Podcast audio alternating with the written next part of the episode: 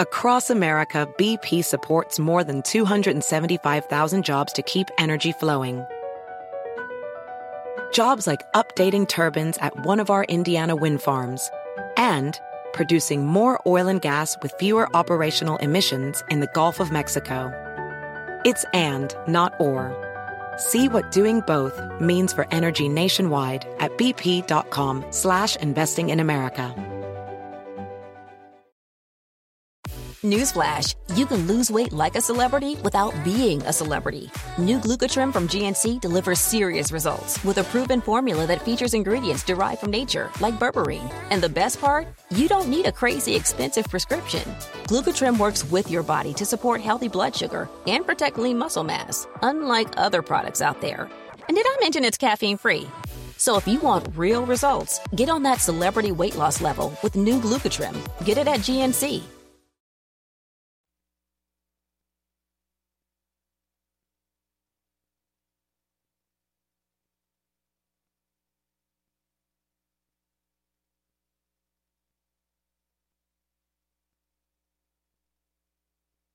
Hoy los niños han vuelto a clases, todos de nuevo al trabajo y así finalmente terminaron las vacaciones. Sin embargo, la implacable violencia que hay en nuestro país, esa no sabe de vacaciones, no nos da descansos, porque los últimos días se han sentido como un duro recordatorio a fuego y sangre de todo lo que en este país no hemos podido resolver, de todo lo que gobierno a gobierno se promete que será distinto, pero no lo es, no lo es.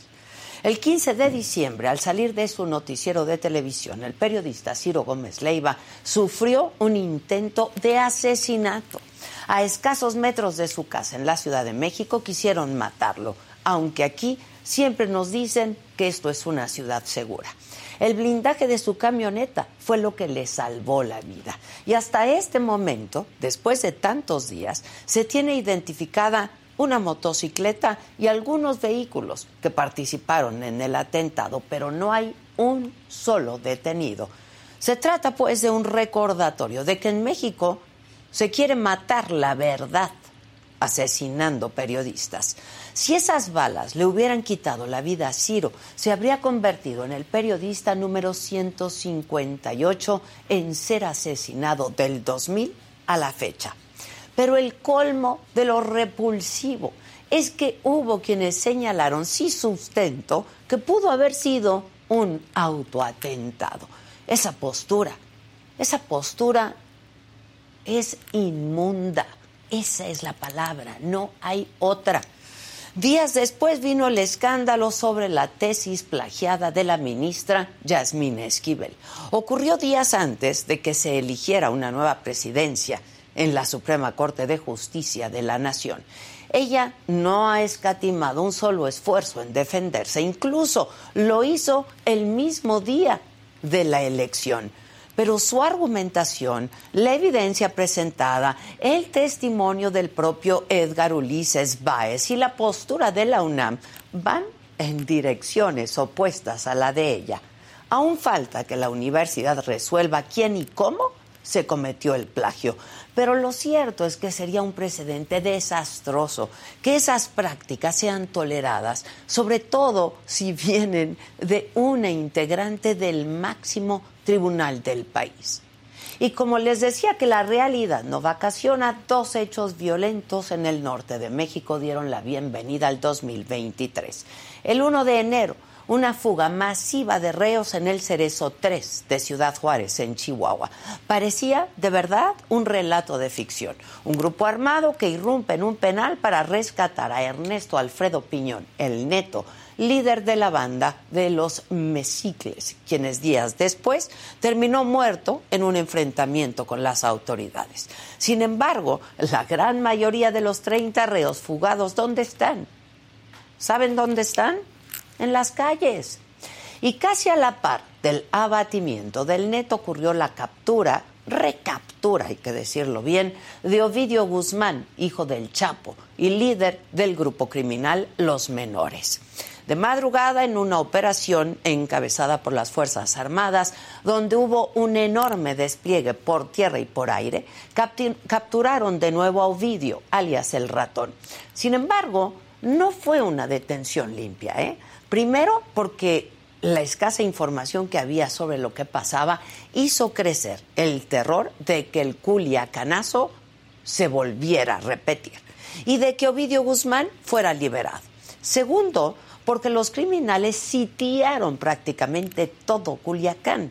No había forma de salir ni de entrar todo el transporte estaba parado y había decenas de narcobloqueos, todas las actividades comerciales y de gobierno quedaron suspendidas. Hubo reporteros a los que amenazaron y despojaron de sus equipos y sus autos y tuvieron que pasar horas, varias horas, para que la violencia cesara. Además, en la operación murieron 10 militares.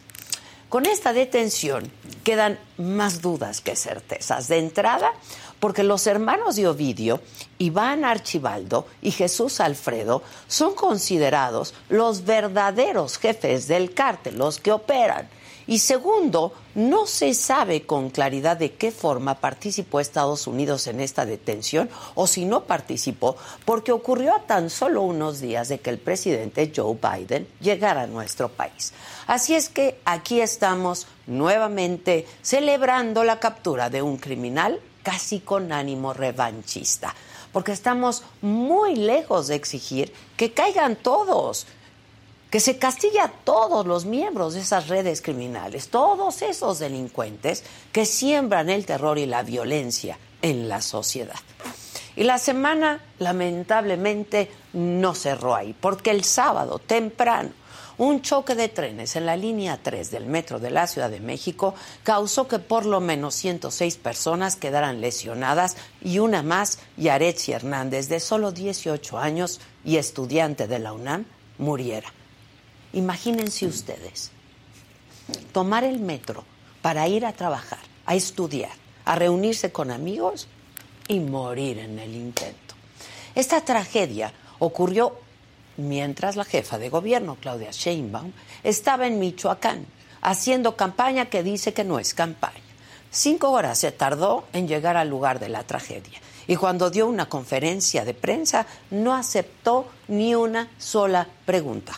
Vamos, los reporteros, los reporteros no pudieron hacer ni un solo cuestionamiento. Ahí el resumen de estas últimas semanas en México. El gravísimo intento de asesinar a Ciro. El escándalo por el plagio en la Corte, que es robo, ¿eh, señor presidente? Plagio es robo. El ataque a un penal en Ciudad Juárez. La detención de uno de los hijos del Chapo y una fatídica tragedia en el metro, otra más. Y todo esto ocurre porque sí, porque en este país la negligencia mata, la corrupción mata el narco mata. Y lo otro, lo que no mata, eso, eso nos indigna. Yo soy Adela Micha.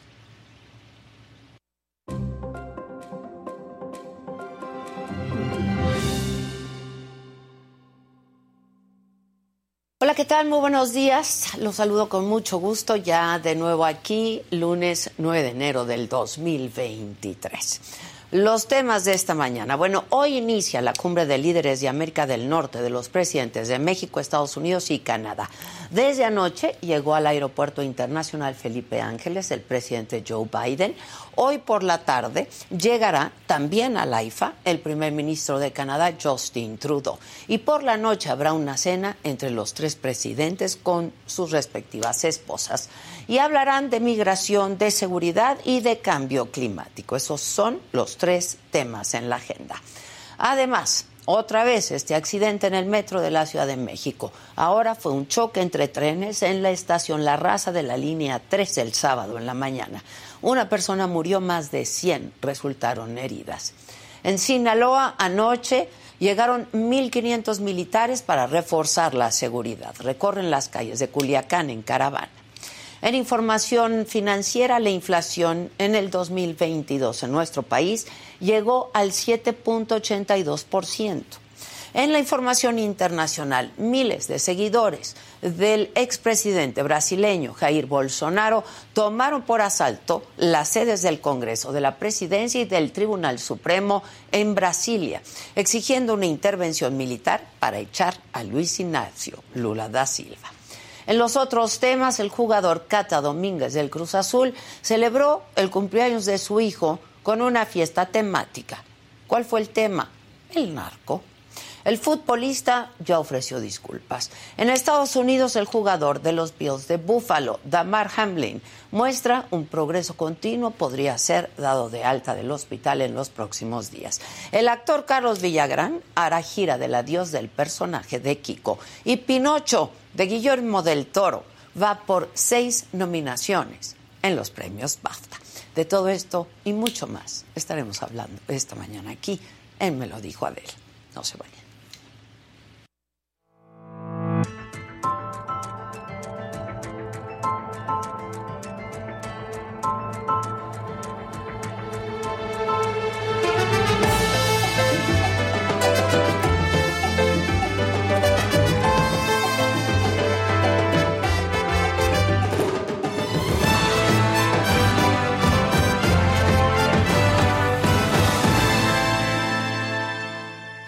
Bueno, pues anoche les decía, llegaron a Culiacán, Sinaloa, 1.500 elementos de la Secretaría de la Defensa Nacional para reforzar la seguridad luego de que el jueves pasado la ciudad vivió pues unas horas terribles, terror, pánico, pues por la detención de Ovidio Guzmán y lo que trajo consigo.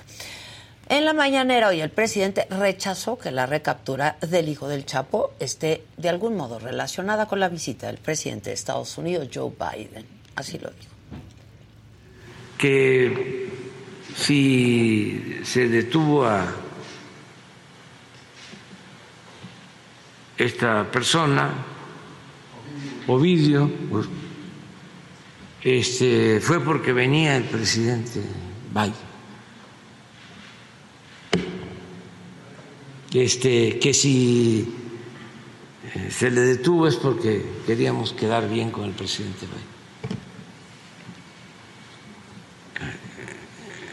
Es un argumento muy ramplón. Y además es una falta de respeto a quienes eh, llevan a cabo esta acción y pierden la vida. Bueno, y para hablar de este tema, vamos a hacer contacto en este momento vía Zoom con Alejandro Ope, especialista en temas de seguridad y ya amigo y colaborador de Me lo dijo Adela. Mi queridísimo Alejandro, ¿cómo estás? Feliz año antes que cualquier otra cosa. Feliz año, Adela, feliz año el auditorio. Eh, me da mucho gusto estar contigo nuevamente. Igualmente, Alejandro. Oye, pues un primer apunte de esta recaptura de Ovidio, em, que se da pues después de varios meses del primer intento del Culiacanazo, ¿no? Pues mira, primero felicitar a las fuerzas de seguridad por, por haber logrado una captura de esta naturaleza. No es nada sencillo. Em, tiene una gran capacidad organizacional ese grupo criminal tiene gran capacidad de fuego, tiene la complicidad de múltiples autoridades en terreno, ¿no? entonces no es nada fácil llegarle a, alguien como Guido Guzmán. Entonces, en ese sentido, sí es un, es un logro, ¿no? Lo, lo, que, se, lo, que se eh, eh, llegar a él, eh, capturarlo y extraerlo y trasladarlo a la Ciudad de México. Eso no, no, es, no es menor lo que, se, lo que se logró. Segundo, yo creo que sí hubo algunos aprendizajes con respecto a 2019. A ver. Primero, esto se realiza en la hora de la madrugada, no en, a las 12, 11 12 del día, que fue como fue la, en octubre de 2019. Se realiza en una zona relativamente despoblada, no en medio de una zona residencial de la ciudad de Culiacán. Eh, se eh, prioriza el traslado del, eh, del detenido, ¿no? Hay múltiples aeronaves, incluyendo eh, helicópteros artillados, para sacar de allí a, Ovidio, llevárselo a el aeropuerto Culiacán y sacarlo de la zona lo más rápido posible. en, ese, en ese sentido sí hubo un, aprendizaje importante. Em, y, entonces salió en este caso, no, o sea, no se vieron ante la disyuntiva de soltarlo, eh, de soltarlo o, sufrir las consecuencias de la violencia. Hay, sin embargo, algunas, algunos de los errores cometidos en octubre de 2019 que se repiten en este caso. Okay. a ver, uno es la comunicación, ¿no? Durante horas ya eh, la, la comunicación se fue fue fluyendo a cuenta gotas y por, y por fuentes no oficiales. ¿no? Vacío de información. Vacío, vacío de información que entre el inicio del operativo y la primera comunicación oficial sobre el, sobre el tema pasaron casi ocho horas. ¿No? Y la conferencia de prensa que dieron los, los eh, eh, el Gabinete de Seguridad pues no fue conferencia de prensa, leyeron dos comunicados mal hechos y mal redactados y poco informativos. Eh, la, solo en las siguientes 24 se fueron llenando un poco los vacíos, pero durante un, buen rato, un buen rato no supimos qué pasó. Y además deja de poner todo así. Inicialmente parecían, parecía haber sido esto un operativo relativamente limpio. Ya sabemos que no fue el caso. No fue el caso, 30 muertos. Sí. Eh, que no, es, no es un tema menor. Deja, cuando fue abatido eh, Alfredo, eh, Arturo Beltrán Leiva en Cuernavaca en 2009, fueron como 11. Ok. El triple, pues, ahora. Eh, de, eh, los operativos para capturar capos, este debe ser de los más sangrientos de toda la historia del país. Eh, y en el que más, más, más bajas hay del lado de las fuerzas de seguridad. Entonces, este es, un segundo elemento. Y otro problema que de fondo, que es, es un problema bien estructural, es que se monta, una operación muy sofisticada que involucra a el despliegue casi, un millar de elementos de fuerzas de seguridad, del ejército, de la Guardia Nacional, que implica el uso, el, uso de eh, intensivo de inteligencia, que requiere la utilización de, de, de equipos sofisticados, como por ejemplo helicópteros Black Hawk artillados. Y cuando se le detiene, nos informan que no hay más, no hay más eh, eh, orden de aprehensión que la que ya existía en octubre de 2019. Sí. y esa es una orden de aprehensión con fines de extradición. Sí, exacto, exacto. En tres años, tres meses, nadie se tomó la molestia de construir una carpeta de investigación en contra de Ovidio Guzmán. No hay ninguna carpeta de investigación sobre delincuencia organizada en México. No hay ninguna carpeta de investigación sobre narcotráfico en México. No hay ninguna carpeta de investigación sobre la larga estela de violencia que ha dejado este hombre. Nada. Lo único que hay es la vieja y la, vieja y conocida práctica de la flagrancia, ¿no? Sí. o el fin de extradición. Y, la otra es, digo, la, flagrancia es para agarrarlo ahí en el momento, ¿no? Si hay armas, bueno, y si no hay armas, pues se plantan ya, ¿no? Ese es el uso operandi de buena parte de la Fuerza de Seguridad de México, ¿no? Y si no, pues también droga, pues ¿por qué no? Eh, y la otra es cuando, pero eso pues, sirve para, para, delincuentes de poca monta, ¿no? Para detenidos de poca monta. Digo, para alguien con los recursos de, de, de, Ovidio salen seis meses, ¿eh? Sí, eh, para algo más se necesita la, extradición, la extradición a Estados Unidos, es decir, subcontratar nuestras necesidades de justicia con el sistema estadounidense. Es decir, no hemos pasado de, es decir, lo que nuestro sistema de, justicia nos, eh, nos da para detener un capo, mantenerlo algunos meses, algunos años en prisión, extraditarlo en, eh, después, de, después de un tiempo, ya, pero no nos da para, por ejemplo, realizar 30, 40 detenciones simultáneas plenamente, de, pleno y debidamente judicializadas, eh, tener un maxiproceso a la italiana, ¿no? para desarticular una red criminal completa. Lo que nos da es para capos, para agarrar capos y mandarlos. Para eso nos da. Y eso yo creo que sí, digamos, no, no es un problema solo esta administración, pero ciertamente esta administración no ha hecho nada para corregir. Sí, sí, sí. O sea, de hecho, de hecho, de hecho, le apuestan a la, por más que presumen de la inteligencia, le apuestan a la fuerza y no a la justicia. Entonces, digamos, entonces, qué bueno que detuvieron a, Ovidio, qué bueno que lo van a extraditar, pero es una pena que después de tantos años, después de tantas detenciones, de tantos capos, sigamos, en sigamos sin construir las capacidades para construir una investigación que se sostenga en tribunales mexicanos. Ahora, Alejandro, hablabas de las diferencias, ¿no? De esta eh, la, de esta detención, ¿no? Con la primera detención, el famoso Culiacanazo en el 2019.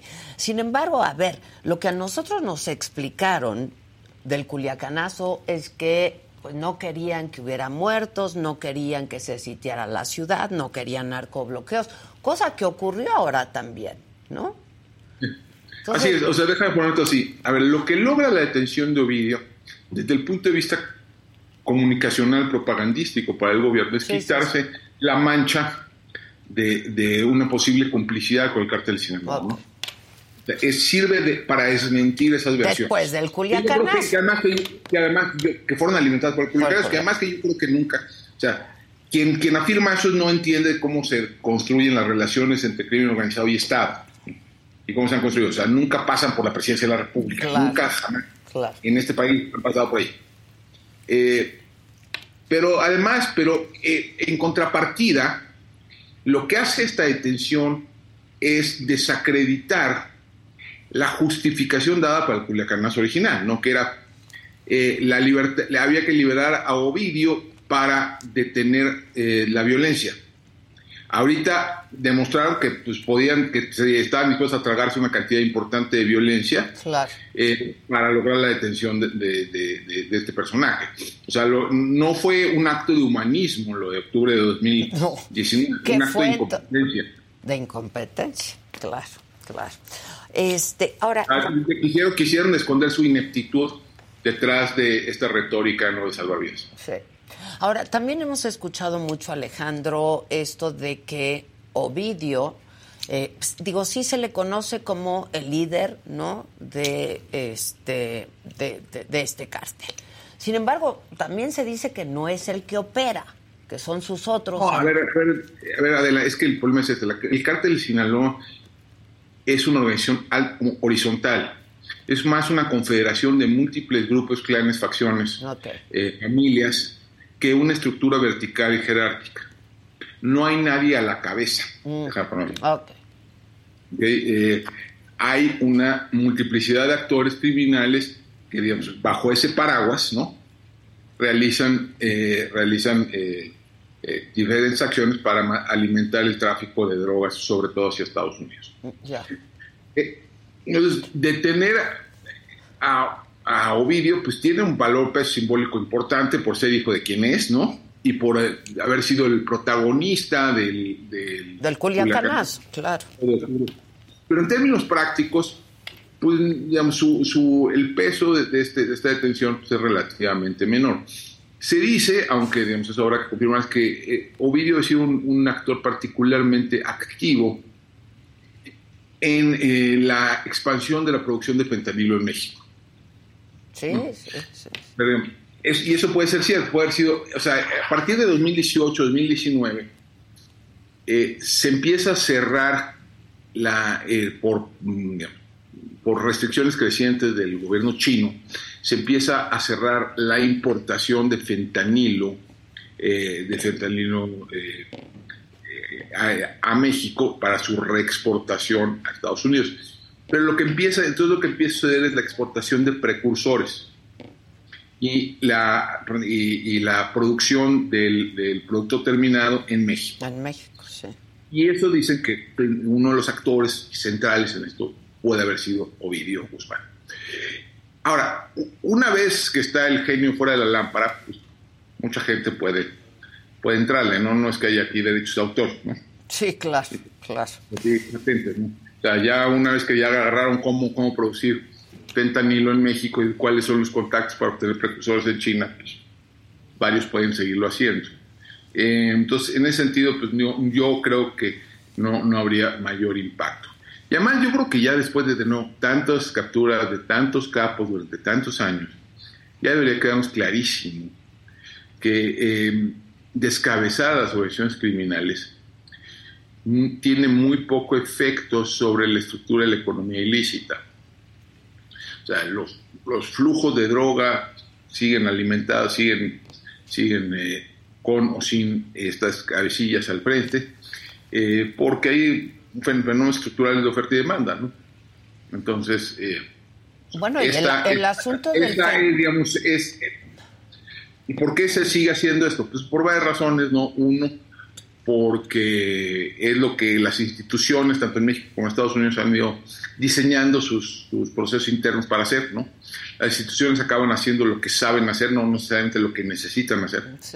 Hay inercias, se van formando inercias institucionales muy serias, ¿no? No solo en esto, en otros, en todas las burocracias.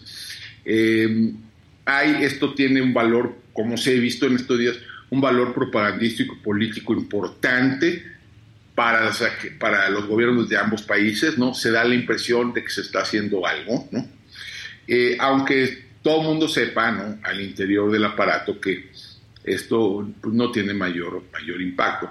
Y bueno, y no está de más decir que pues, estas personas pues sí han cometido delitos graves y que es correcto que sean procesados. Claro, sin duda, sin duda.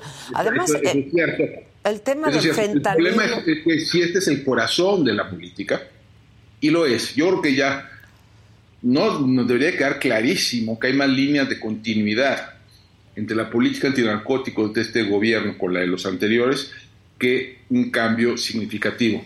Los abrazos no, no balazos nunca fue política pública, siempre fue propaganda. Sí, sin duda, un eslogan eh, propagandístico.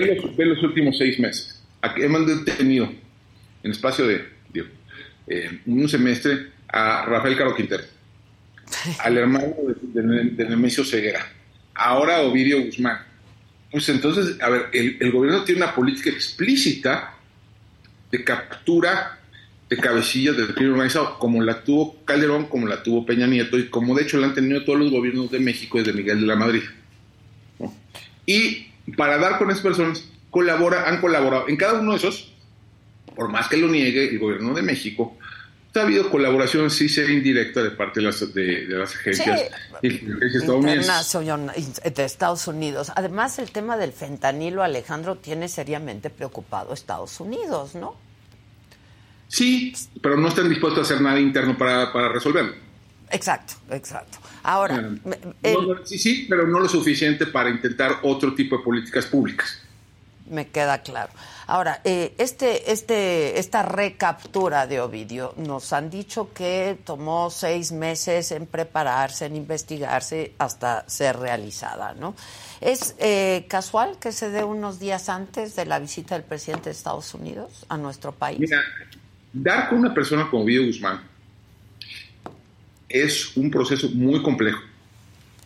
Requiere la colaboración de múltiples agencias, requiere un proceso muy gradual de ir tendiendo un cerco en torno al blanco específico, en este caso Guzmán.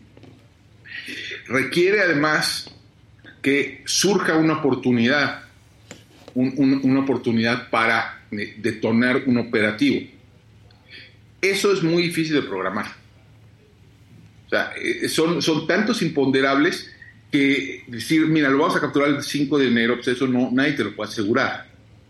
Absolutamente nadie te lo puede asegurar. Entonces, yo creo que la idea de que lo capturaron para quedar bien con Biden, pues eso es, es, eh, francamente, eh, es, eh, francamente no sostiene. Pero además, lo que sí puede haber sucedido es que en la medida que se acercaba a la cumbre, en la medida en que las eh, la, fecha de un encuentro de esto se veía más cerca, eso pudo haber generado un sentido de urgencia en ambas, en ambas partes, pudo haber generado un, mayor incentivo para colaborar entre las diversas agencias de seguridad y justicia de, ambos países, ¿no? Y eso tal vez aceleró, eh, aceleró el proceso de ubicación y captura, ¿no? Pero de allí a que lo programaron para que fuera esto, yo, yo creo que así no funcionan las cosas. Ya. Ahora, este, ¿qué, podemos pensar o qué podemos esperar ahora este, como respuesta del narco a esta pues eh, lo que yo creo que, a ver, este tipo de tensiones eh, normalmente pues, generan varias cosas, de varios efectos, ¿no? hay, hay vacíos de poder en las organizaciones. En este caso tal vez no tan, no tan serios porque pues, este era uno de varios jugadores de una sola facción del grupo criminal, ¿no? eh, generan, generan disputas sucesorias, eh, sobre todo cuando, digamos, cuando es en el ápice en el ápice de la organización, genera eh, oportunidades para que otros se hagan de esas rentas criminales. Entonces, en ese sentido, tiene un efecto desestabilizador en el submundo criminal y hay mucha evidencia de que la captura de este tipo de, de personas tiene genera eh, eh, incrementos de, violencia letal en el corto plazo. Yo creo que eso, eso pudiera, pudiera ser sobre todo el caso de Sinaloa, Sonora, tal y Durán. Eh, pero en, términos generales yo creo que no, va, no cambia demasiado la ecuación. Ni del lado de la violencia, ni del lado de la violencia, ni del lado de la estructura de la organización, ni del lado de, de los de la economía ilícita, ¿no? del tráfico de drogas. Yo creo que esto se va a mantener. Yo creo que, a ver, a Ovidio, déjame ponerte así. A mí me queda claro que Ovidio era bastante imprudente, ¿no? Sí, claro. Quiero tener no una vez, sino dos. Sí, claro, claro. En, tres. Nunca han dado con el Mayo Zambada, ¿no? Sí, claro. y nunca han dado con algunos de los otros hermanos, ¿no? De, pues, digo, entonces, digamos, de, este era, yo creo que era una pieza bastante suelta de la organización. Pero, además hay otro punto, es decir, si la captura, la captura, extradición, proceso y encarcelamiento de por vida del padre, ¿no? de, Joaquín Guzmán Loera, no produce un efecto de, digamos, el colapso de la estructura criminal, pues es difícil pensar que la, que la detención de uno de sus hijos tenga efectos más potentes. ¿no? Sin duda. Y este, y bueno, lo que me parece muy interesante es esto que me decías al principio, ¿no? Que también, pues, este desecha la recaptura de Ovidio, desecha la explicación y la justificación que en su momento dio la autoridad, comenzando por el presidente López Obrador, eh, de, de, por qué lo dejaron ir, ¿no? Este, porque no querían una masacre, pues, este y eso me parece pues realmente muy interesante, porque ahora sí y antes ¿no?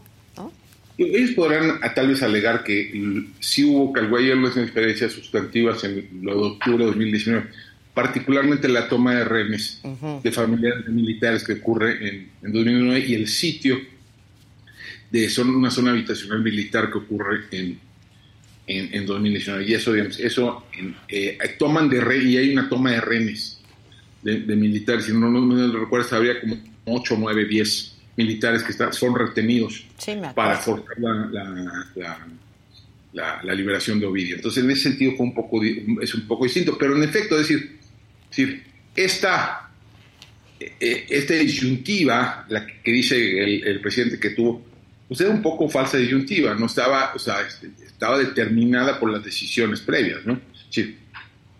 te, viste en un callejón sin salida porque ahí te metiste.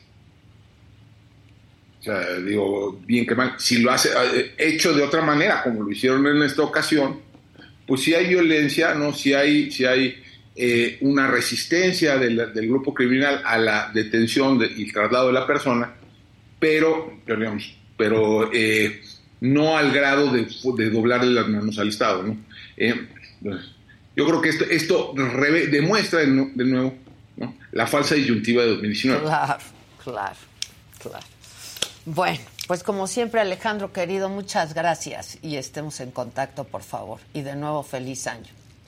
Muchas gracias, Adela. feliz año. Te mando un abrazo. Muchas gracias, gracias, muchas gracias, Alejandro. Bueno, pues así las cosas y así van a estar las cosas. Eh, les recuerdo que eh, mañana, mañana martes, toca Saga Live, es una entrevista que hicimos con la señora Florinda Mesa y esto es un adelanto. ¿Por qué todos piensan que eres la bruja del cuento? La que cuando llegaste acabaste con el programa, que por tu culpa corrieron a, a Kiko, pero si anduviste con él de eso. Oye, y era un gran seductor, Roberto, ¿no? Ah, claro. Toda su vida. Toda su vida. ¿Y ojo alegre? Fíjate que... ¿Te arrepentiste en algún momento, incluso estando con él? No, arrepentirme de estar con él, no. No, de no haber tenido hijos. De que me hizo falta, yo creo que voy a decir algo, sí era, era el amor de mi vida y todo lo que quieran. Pero de todo, sinceramente lo digo,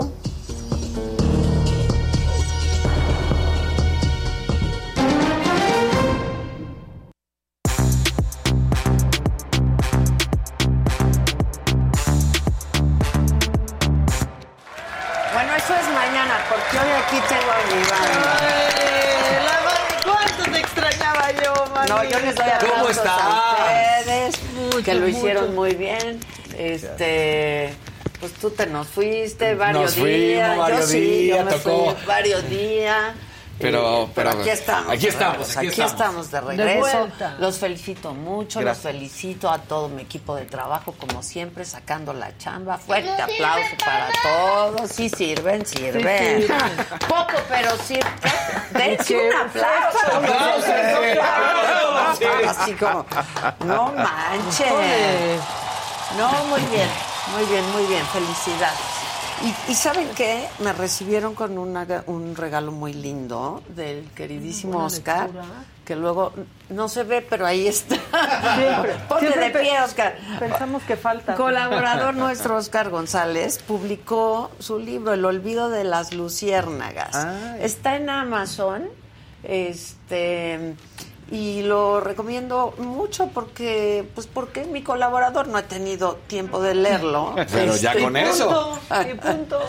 Este, y punto, porque además conozco de, de su experiencia, conozco de su redacción, en fin, etcétera. Entonces, lo recomiendo mucho, está en Amazon, La Luciérnaga más grande y la más brillante. Muchas gracias en su dedicatoria. Gracias, mi querido Oscar. El olvido de las luciérnagas. Pues es una publicación independiente. Te felicito, qué bueno que lo hiciste y qué bueno que me recibes en este año con esto. Gracias. Bájenlo, bájenlo muchachos, cómprenlo. Este, vara, vara, llévenlo. Llévelo, llévelo. Porque El además 15% siempre... va destinado a la saga. Exacto. Son lecturas recomendadas. Sí. Se los digo yo. Y si lo digo yo, es porque así es. Yo sé de quién les estoy hablando. Oscar González. Además, qué bonito título. El olvido de las luciérnagas. Bueno, pues eso. ¿Y qué, qué- y qué me cuentan, muchachos? Ay, pues mira, sí hubo novedades, Sí, ¿no? sí, sí, sí. Hay muchas cosas. ¿Qué tal de rápido empezó este año? Hay años que empiezan por ahí de No, febrero, lento, lento. ¿no? Sí, no, rapidísimo. Este sí. Todavía no empezó. Así estábamos el año pasado, me acuerdo que tú decías, es que como que no empezó. No arranca, el año, no arranca. febrero. Sí. No, pues este empezó como que no se acabó, más Sí, bien. sí, exacto. Como que no se había acabado el antes. Sí, sí, sí. Vamos con todo. Que estuvo ese incidental fue como a medias. Eso no es nada. Ay, se Ah, me- tenemos un nuevo incidental Sí. también de una persona, digamos, loca, por Daniel López Casarín, Ah, sí. que es mi tía. Ah, es tu tía. ¿Qué te pasó? Ay, no. dile que sí. En lo- un furor. No puede ser. ¡Lo amo! ¡Lo amo! Está increíble, te lo mando a ti. Sí, porque este señor aquí, este príncipe azul, la, la dejó pasar en una intersección en San Jerónimo. Ah, eso yo se les ha dicho Sí, que es sí, un que es- tipazo casarín. ¡Lo amo! Es el que todos queremos para nuestras hijas, entiéndanlo. Sí, es el que cae bien. Entiéndanlo, el que cae bien, el atento, boda. el amable. ¿eh? Tengo una boda, ¿a quién llevo? Ah, Daniel. Casarín, claro, Sí. nunca te va a hacer quedar mal. Todo bien, todo Sabe bien. cómo agarrar los cubiertos. Claro. Hay que- no, sí, por supuesto. Ya con eso, con eso. con eso Muy bien. Sí. Bueno, pues vamos al día. ¿Qué viene, muchachos? ¿Cómo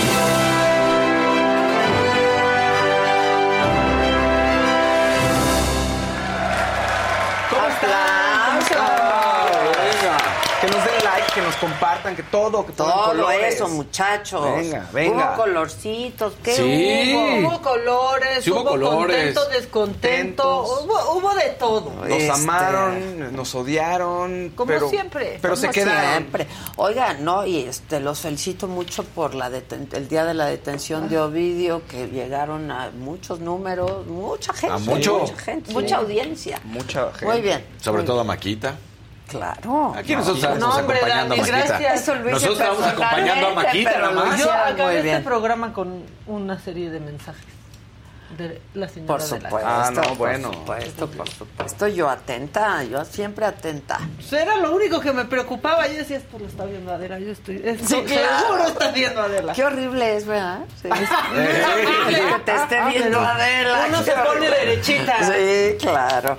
Bueno, pues venga, mi Venga, Faust. Oigan, con la noticia que Carlos Villagrán prepara el adiós de Kiko, yo creo que justo y necesario, 78 años, más de 50 años interpretándolo. Estuvo aquí hace poco. Sí. Pues gran personaje, que hay que decir. eh, se va a retirar en un circo, como él ha estado haciendo estas giras. Muchos personajes se encontraron ahí cabida después de que se terminó su ciclo con Chespirito, ¿no? En los circos, en Sudamérica, en Estados Unidos. Eh, él ya empieza la gira del adiós en el circo de los hermanos Caballero en Estados Unidos.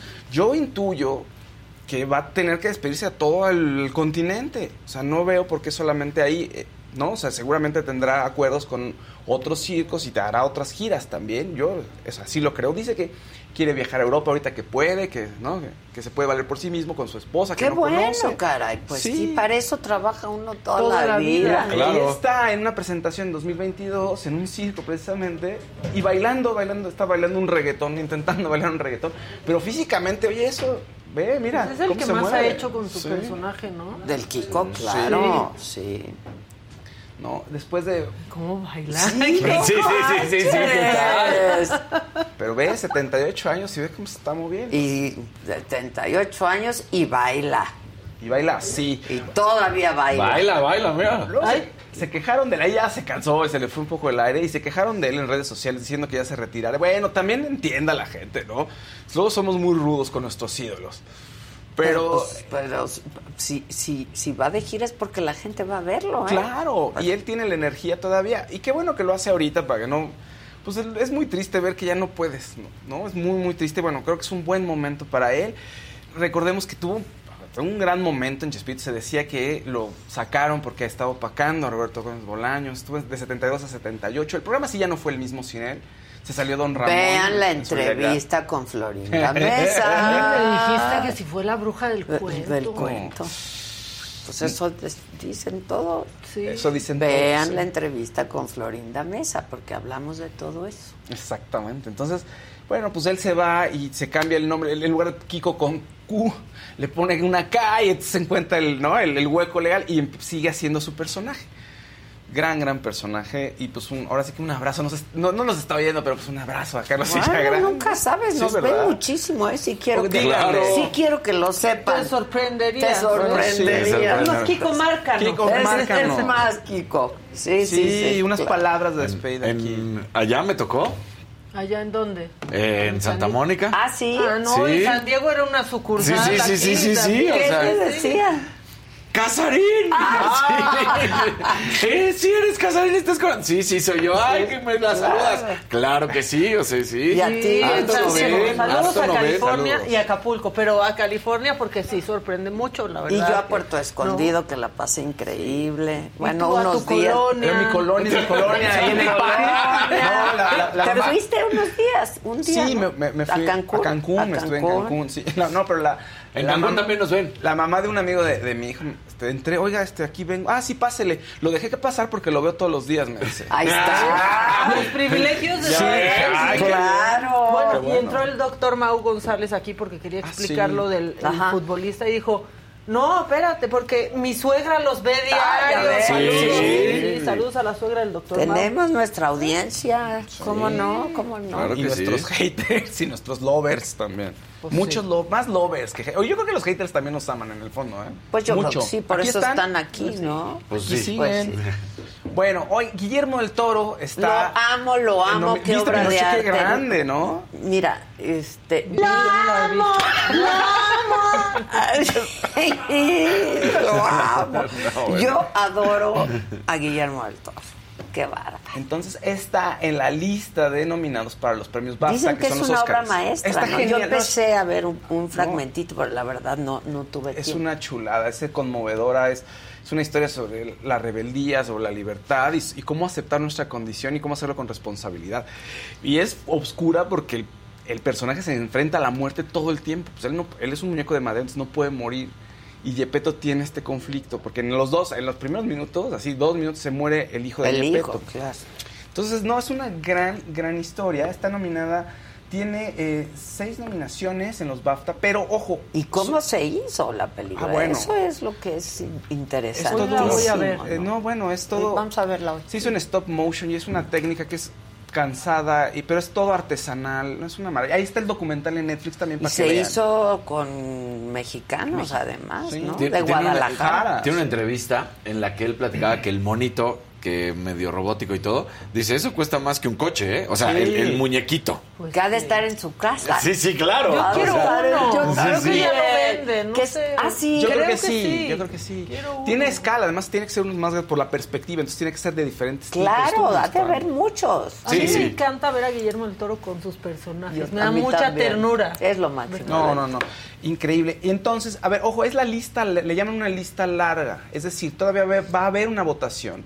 Y el 19 se van a dar los cinco finalistas. Entonces, todas estas listas que dieron a conocer en los BAFTA, que son los premios en Inglaterra, tienen 10 y 15 películas en las nominaciones. Entonces van a reducir todavía la lista, pero Guillermo del Toro está ahí con mejor película animada, mejor guion adaptado, mejor score, o sea, toda la música de la película, mejor sonido y mejor diseño de producción. Bardo de González Iñárritu también está en las listas largas en película eh, extranjera o bueno, película de, en idioma en- no, in- no, en No inglés, no de lengua no inglesa. Pues a ver qué tal les va. Los Globos de Oro también ya son mañana. Entonces a ver, vamos a ver si y hay que ver las nominaciones al Oscar, Al Oscar, también. Ya. Empieza la Sí, temporada. ya. Sí, ya está la temporada de premios, que luego nos importa más a los medios. La gente entra poco a verlas. Espero que vean más ahora estas nominaciones. Los Globos de Oro es importante porque estaban envueltos en el escándalo de que no había inclusión y además de que se compran las nominaciones y, las, y los premios. Entonces regresan y va a ver, yo creo que va a estar bueno. Y son Y blanquísimos. está en. Netflix, Sí. ¿eh? Sí. Pinocho. Pinocho. Hay que verla. Pinocchio. Véanla. Bella Cat, la cantante, estaba envuelta en un en otro escándalo a principios de este año y decían que había plagiado otra canción porque no la encontraron O en sea, ¿la robó? plataformas. O la plagió. Mira, la primera, la, La. Sí, sí, sí. No, yo cuando oí eso dije, Es que bueno, no. de verdad. O sea, nunca he, ha, ha escuchado al presidente dice, los plagiarios se llevaron. No, no, sí, sí, sí. ¿No? sí. Explícales, Adela, porque No, yo dije eso y decía, no es lo mismo. ¿Cómo que no, es lo mismo? bueno, plagiar? pues, Hasta o sea, utilizamos la RAE. O sea, la claro. Claro, claro. Es el robo ¿Pero la plagió o la robó?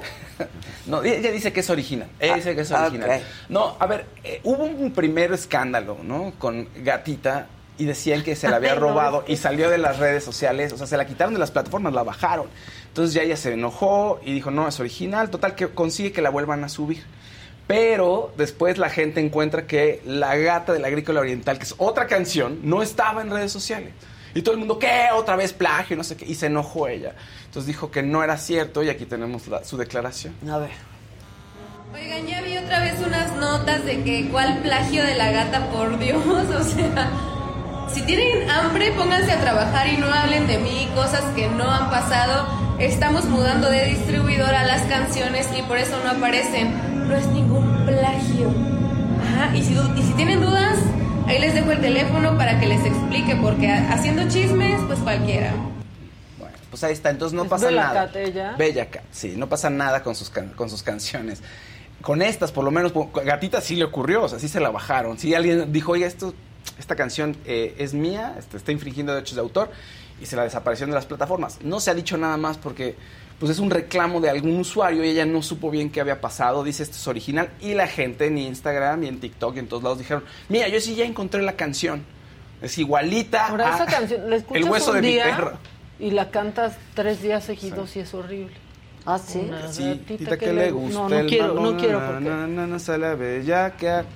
Así. Así va. Con bailecito. ¿No ves que hasta decían que, que lo que tenían en común Yasmín Esquivel y ella es que fueron acusadas de plagio en el punto máximo de su carrera? Sí, decía que, decía que se había. Plagiado la canción del hueso de mi perra de un grupo que se llama Son de Acá, de hace 10 años la canción. Suena muy parecido y la estábamos platicando y Maca dice, oye, también suena como la de Selena de Carcacha, paso a pasito. Ah, Es que todas se parecen en realidad. Ahora, sí, oyes la canción de El hueso de mi perra y oyes gatita y sí, se parece mucho. Pero pues, son el mismo ritmo y es el mismo género. No sé, no podría decir que hay plagio, pero O sea, sí se parecen mucho. Pero es la música, es la letra. Es la, es el- la cadencia de, la de, esos Ah. prim- de los primeros versos de ella, ¿eh? O sea, son los primeros versos. Es la cadencia y atrás pues, es la misma base de reggaetón. Entonces eso va a sonar igual en todos lados. Hay que esperar a ver qué dice la una. Tenemos un amarillito. ¡Eh! Cayó un amarillito. Aquí está. ¿Vas? Sí. Perfecto. ¿Vas, Casarín? Es que me salió el skip trial. Ah. Ahí está. Raúl Torres. Ah, bueno, está bien. Raúl Torres. Adela, cuando se ataca a Gloria, todos los periodistas lo comentan. Pero la entrevista que hiciste a las víctimas de Andrade, que la defienden y afirman, Azteca las forzó a declarar con ella. Nadie lo retomó. Oye, ya vi, yo vi un cachito ¿Cómo? de... ¿Cómo? No, que nadie retomó Toma. esa entrevista que tú hiciste con las víctimas. Ajá. Pero justo yo la he estado viendo mucho en Twitter, porque ahí se me apareció un fragmento en donde tú estás con, pues, son cuatro o tres de las víctimas. Y es muy fuerte lo que lo que dicen y cómo pues les inducían a que dijeran ciertas cosas Sí. y la edición les jugaba. Bueno, eso me dijeron a ahí mí, ¿eh? en esa Sí. entrevista eso eso sucede porque pues se ha estado hablando mucho de ese Del De tema. ese tema, tema, sí. y justo lo que decían es que mucha muy poca gente había retomado esa Esa entrevista, entrevista. pero en redes sociales no hay poca Sí. gente retomándola porque ahí se me ha aparecido cinco veces cada vez que abro Twitter ahí está Y la hice hace varios años. ¿no? sí es lo Varios, que vi y sí. eres el del financiero verdad Fue en el Sí. financiero, exactamente. También creo que puede ser un año importante para Gloria en ese sentido, ¿no? Porque resurge lo de la demanda, tiene todavía una Pati audiencia, Chapoy, ganó la audiencia Azteca, de sí. apelación con- contra Pati Chapoy Azteca, Ajá, pues, a ver ajá. qué t- y ella está muy contenta, la vez en sus redes dice, vamos con todo, va- tengo presentaciones. Ella siempre está trabajo". contenta, ella siempre está trabajando. Esa mujer yo es incansable, de verdad. Sí. Incansable. ¿no? Impresionante. Oigan, Avatar, como lo habíamos platicado, pues empezó poquito a poco, pero eh, al final de año ya es la película más taquillera del 2022 y además es el séptimo lugar de taquilla en toda la historia del cine en Estados Unidos. Se planea, pues planea que esté en los primeros lugares. Ahorita está en el séptimo, pero seguramente va a alcanzar los primeros lugares porque apenas acaba, no tiene casi, pues, ¿Tiene una casi semana? un mes que se No, estrenó, ¿tiene ¿no? menos? Menos, un poquito menos del mes, ¿no? sí porque fue 2022 Sí, entonces, bueno, el primer lugar quedó Avatar con 1.7 mil millones de dólares. En segundo lugar, Top Gun con 1.4 mil millones de dólares. Tercer lugar, Jurassic World con mil millones. En cuarto lugar, Doctor Strange y el multiverso de la locura con 965. Y en quinto lugar, Los Minions con 936. Eh, ta- Entonces, ah, mucha gente se está quejando. La, va- la van a ver por la tecnología y que es Avatar. Pero mucha gente dice, oye, está larguísima, no la voy a volver ¿Cuánto a dura? ver. Tres horas. Sí, dura como tres horas. Entonces, eh, dice, no está mejor la primera, pero pues así va a pasar y va, insisto, yo creo que va a llegar a los dos mil millones, que ese es el, eso es lo que quieren llegar. Además dicen que son hasta cinco películas, ¿no? Es lo que quiere hacer James Cameron. Ay, Ándale. ya Sí. tres horas así. Sí. no, Sí. Oigan, ¿saben qué sí vi? Vi ayer, ay, a ver si me recuerdan cómo se llama, pero es como... ¿Quién sale? ¿Quién sale? eh, Es como la, la historia de, eh, de, de Spielberg. O sea, su vida, y es él, ¿no? Él la hizo, de cómo empezó a interesarse en el cine, este, y un poco su niñez, su infancia. Está muy linda, ¿eh? Yo creo que, pues como que Spielberg siempre la había querido hacer y finalmente la hizo. Está en Netflix, se llama The Flan... The Fablemans. Fable- The, The esa, The sí. Fablemans. Está muy bonita. Me Ah, gustó mucho. Me gustó Ah, mucho. Está muy bonita. También Cuenta de su familia, ¿no? Este. de Michelle su mamá, Williams. de su- está interesante y bonita y bien hecha. Yo creo que era algo que, que Spielberg quería hacer en algún momento Sobre y ya lo hizo, ¿no? Sobre, sobre. La voy a ver. Porque Sí, a no le di el golpe, ¿eh? No, ah, ya No, nunca hemos hablado. ¿La fuiste a ver? La vi, la vi en Netflix. Ah, ok.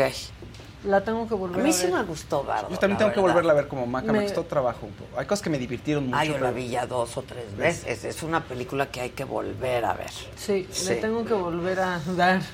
¿Está en, está en Netflix? Sí, ya. Sí, ya, ya, ya. Luego, El 17 de luego. A la, semana sí, estaba sí. ya.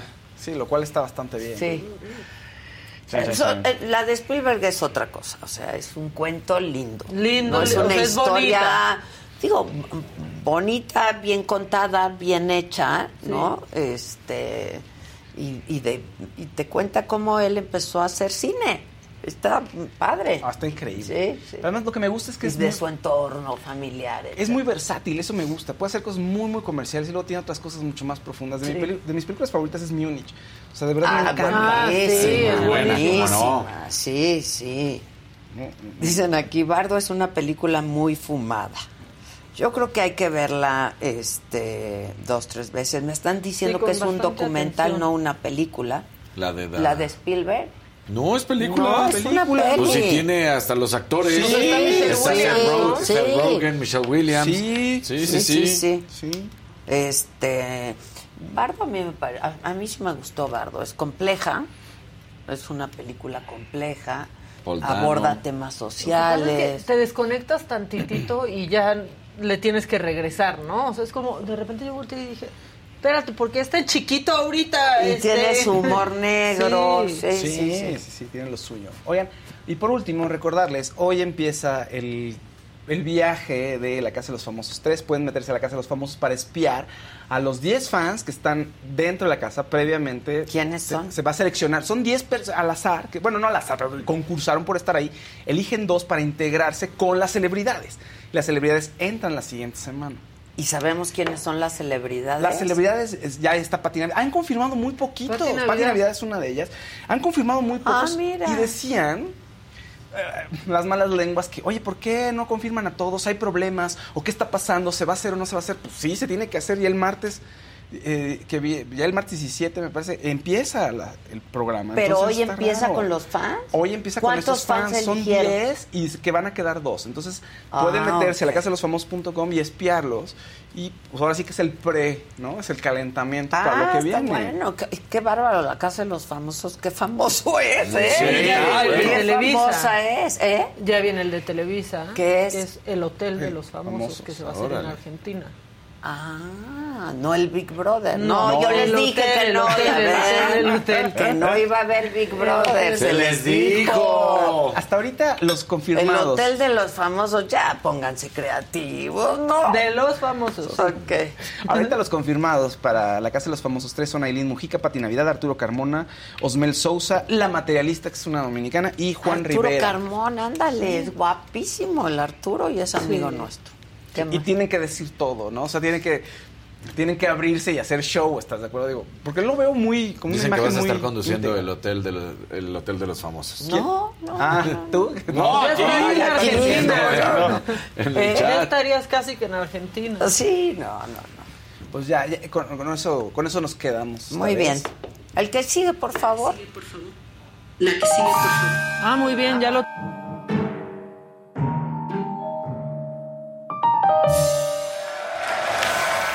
Bueno, Bueno. como Así mosquita. estoy yo también, sí. Mosquita. Porque hay cosas muy macabronas, muy, muy macabronas que pasaron este fin de semana, de semana, perdón. Pero lo muy macabrón es que después del accidente del metro, la jefa de gobierno hizo una conferencia de cuatro minutos. ¿No? Después de que andaba en Morelia no haciendo campaña. No. No, ¿cómo vas a ¿Cómo creer? No, no es crees? cierto. ¿Es Bueno, plagio? No. No, no, no, no. Ojalá No. los problemas de México fueran por- por plagio y no por robo. robo. Ok, bueno, eh, así la conferencia de prensa de cuatro minutos. Eso le dedicó a un accidente en donde una joven se murió. Eh, de inmediato se trasladaron los secretarios de la Secretaría de Seguridad Ciudadana, de Gestión Integral de Riesgos, de Protección Civil, Movilidad, la Secretaría de Gobierno y el director general del Metro.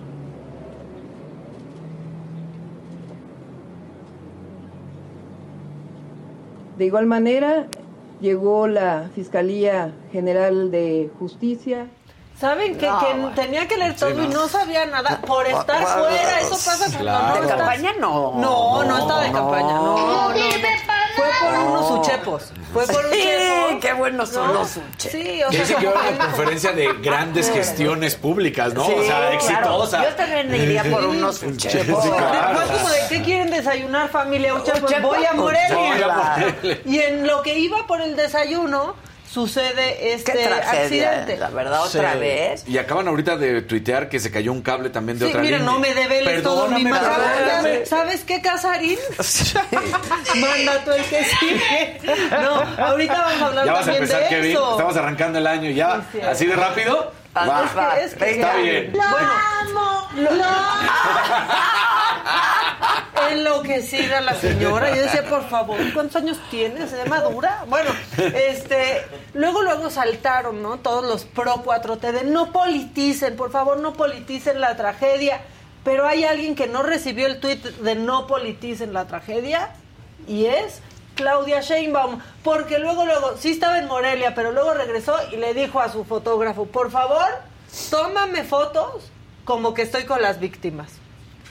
Y entonces como que al primer como que al primer tuit no le habían hecho tanto caso, entonces citó su propio tuit, ¿ya vieron? Sí, sí, sí, o sea, sí, no, sí, o sea, como de, ah, no tuvo mucho, voy a, voy a volverlo a... Pa' que vuelvan a ver que sí estaba yo Me ahí. voy a retuitear a mí misma y pues siguieron los que no politizan las tragedias, eh, pues los gobernadores de la 4T, que rapidísimo, o sea, parece que ya tienen el machote listo. Luego, luego, sí. Rapidísimo salieron ahí con su comunicado solidarizándose. Y el presidente también, Ah, hoy que- en la mañana. y que tienen que ver Te si estoy no- ganando tu macabrón. Pero,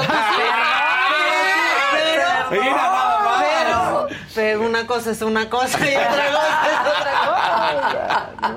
¿no? Sí, el presidente hoy en la mañana también. Sí, apoyando a Claudia Sch, ¿no? Claudia Sch- Claudia Sch. Y, Bueno. y luego también cuando llegó al lugar, ¿no? A dar esta conferencia de cuatro minutos donde no aceptó preguntas de los Nada. reporteros, hubo gente gritándole Claudia Presidenta. Sí. No, O sea, No, no, no, no. No tienen todo mal. de veras, todo, mal. Sí. Todo mal, ¿no? Fíjense que la comunidad estudiantil de la UNAM, bastante indignada por la chava que perdió la vida ahí, decía, no, no es solo una mujer más, es, Es que- una mujer con nombre, con apellido, con una vida, con familia. ¿por qué lo tomar el metro, menos? como decía yo al inicio, para ir a estudiar y morir en el intento, No, no, no. porque hubo un choque de trenes en el metro. Sí, aquí hasta lo más cotidiano ya es un deporte de alto Pero es que ya ¿no? van varias. Varias, ¿no? Sí. Ya, varias. Varias. Y una más en el metro. Justamente lo que decía Casarín. Cuéntanos qué pasó. Casarín. Dame los detalles. bueno, este video de la línea 8, que es este la estación Salto del Agua, pues ahí nomás, ¿qué pasó esto? Está colgando un cable como badajo de campana.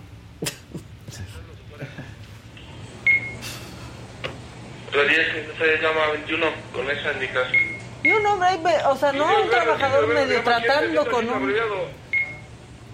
Es muy pegriloso, muy pegriloso. No, bueno, R10, ya, híjoles, pues sí es muy peligroso. Todo Pues es sí, muy Claro. pero aparte es peligroso hasta el que está tratando de Sí. acomodarlo porque ahí ya te electrocutas, Trae lo todo de haces mal. metal ¿no? ahí Sí. el gancho ese, no, bueno. Bueno, pues así el metro de la Ciudad de México y ahora nos vamos a ir a Puebla. ¿Qué pasó en Puebla? Una señora, pues digamos que hizo un llamado de emergencia al 911.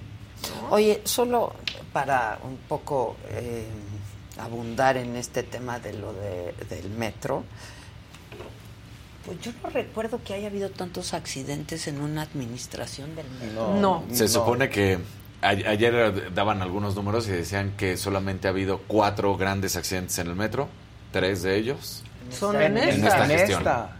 Así, solamente en esta gestión han sido tres y que supuestamente para publicidad más de 200 millones de pesos. Sí, hacían y para el comparación, y para el metro el 14 mantenimiento del No, o sea, metro, sí, sí, sí, dices, pero que tres de los cuatro grandes accidentes y que el primero fue como en 1960, Sí, sí, 70, sí, una sí. cosa Son De hecho, en un rato- 211.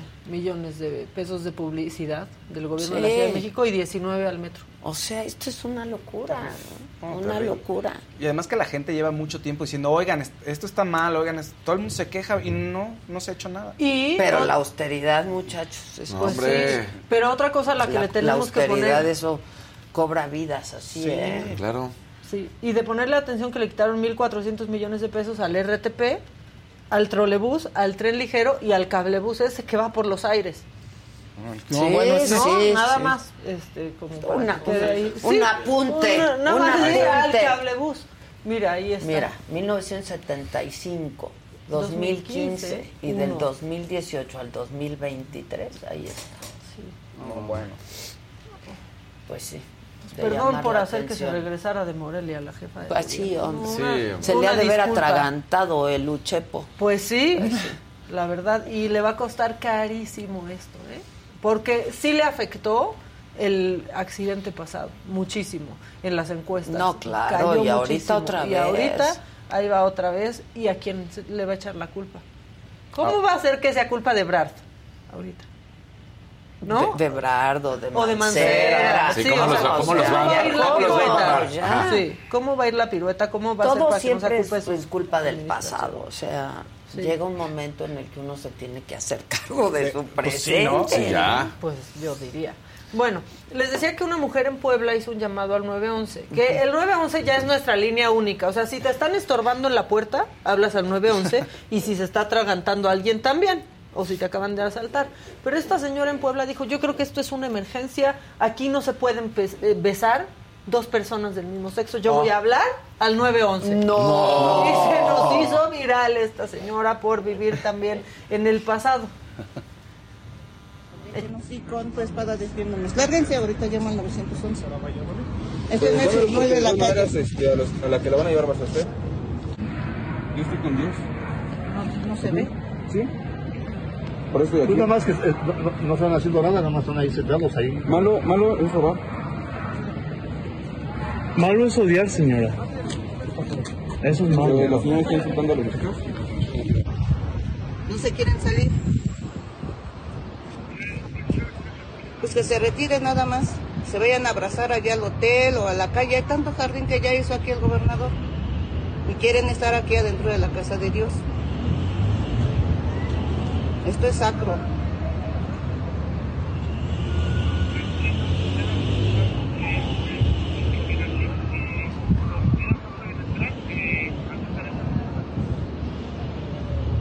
¿Por qué? Pues si es propiedad privada y no, que, no queremos que estén ellos aquí en este lugar de la casa del Señor.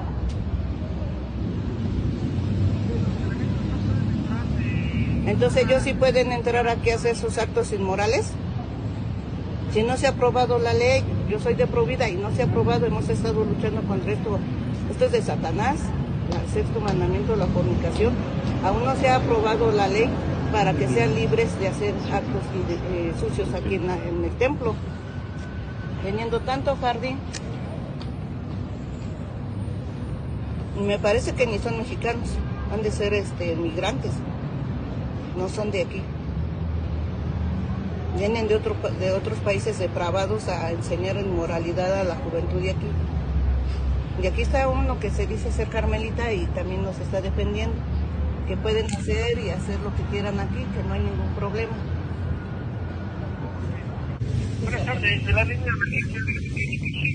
Ah, estamos aquí en las, los escalones, bueno, sentados en la fuera de la iglesia, en los alrededores de- del patio. Ah, estoy con mi pareja, estamos abrazados. Creo que no es ningún acto inmoral. Y la señora nos está eh, ofendiendo, diciendo jotos, am, que no podemos estar aquí, nos vino a aventar agua bendita. Ah, creo que la estamos respetando, no le hemos hecho nada. Ella es la que nos quiere correr de aquí cuando creo que el lugar es... ah, no estamos haciendo nada indebido. que comete esta es discriminación. Sin embargo, eh, para evitar eh, alguna confrontación, eh,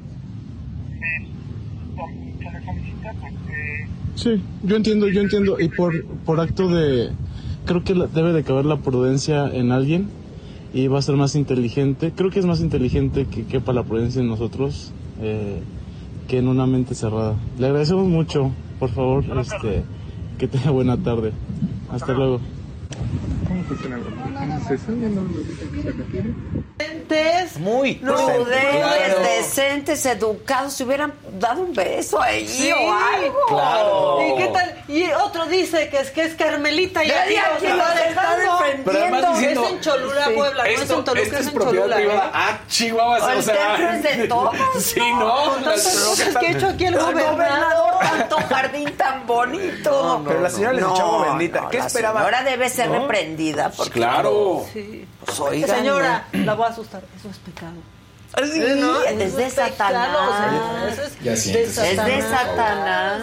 Satanás. Pero aparte, ¿cómo fue? Homofobia, xenofobia. No, no, no. Hay son de migrantes nuestro aquí. país Sí, aquí, no, ¿no? no, Que no. vienen a enseñar cosas malas. A las juventudes. Quiero a esa pareja. Ay, qué bárbaro. el- Qué educado. El la operador verdad. todavía sí. ¿qué está Me- pasando? Así A como- ver, me los pasan. No, manches, O sea, imagínense, paso. el operador que recibe llamadas de me asaltaron, mi abuela se cayó, o sea, como cosas, urgencias, recibiendo a ¿Sabes qué esta hecho? señora. Hubieran Sí. agarrado el teléfono a la señora y le hubieran dado besitos para que le diga, toma, hable. sí, hable hay, hay- hay un porcentaje enorme de llamadas falsas al 911. Sí. Es enorme el porcentaje que no, no, no, no pueden pues, Que supuestamente en Estados Unidos. ¿no? Porque pues es manual el Claro. asunto.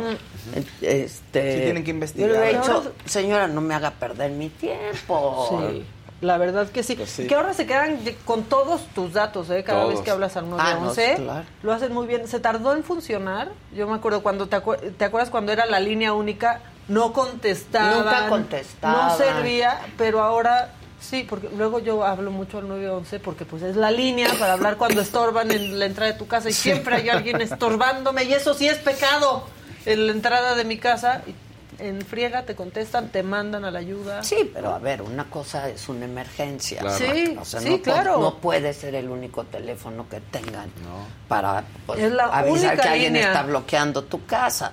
No, No hay otra, porque era el 068, había otras Había y se unificó. Fue creo que en el gobierno de Peña Nieto cuando se unifica.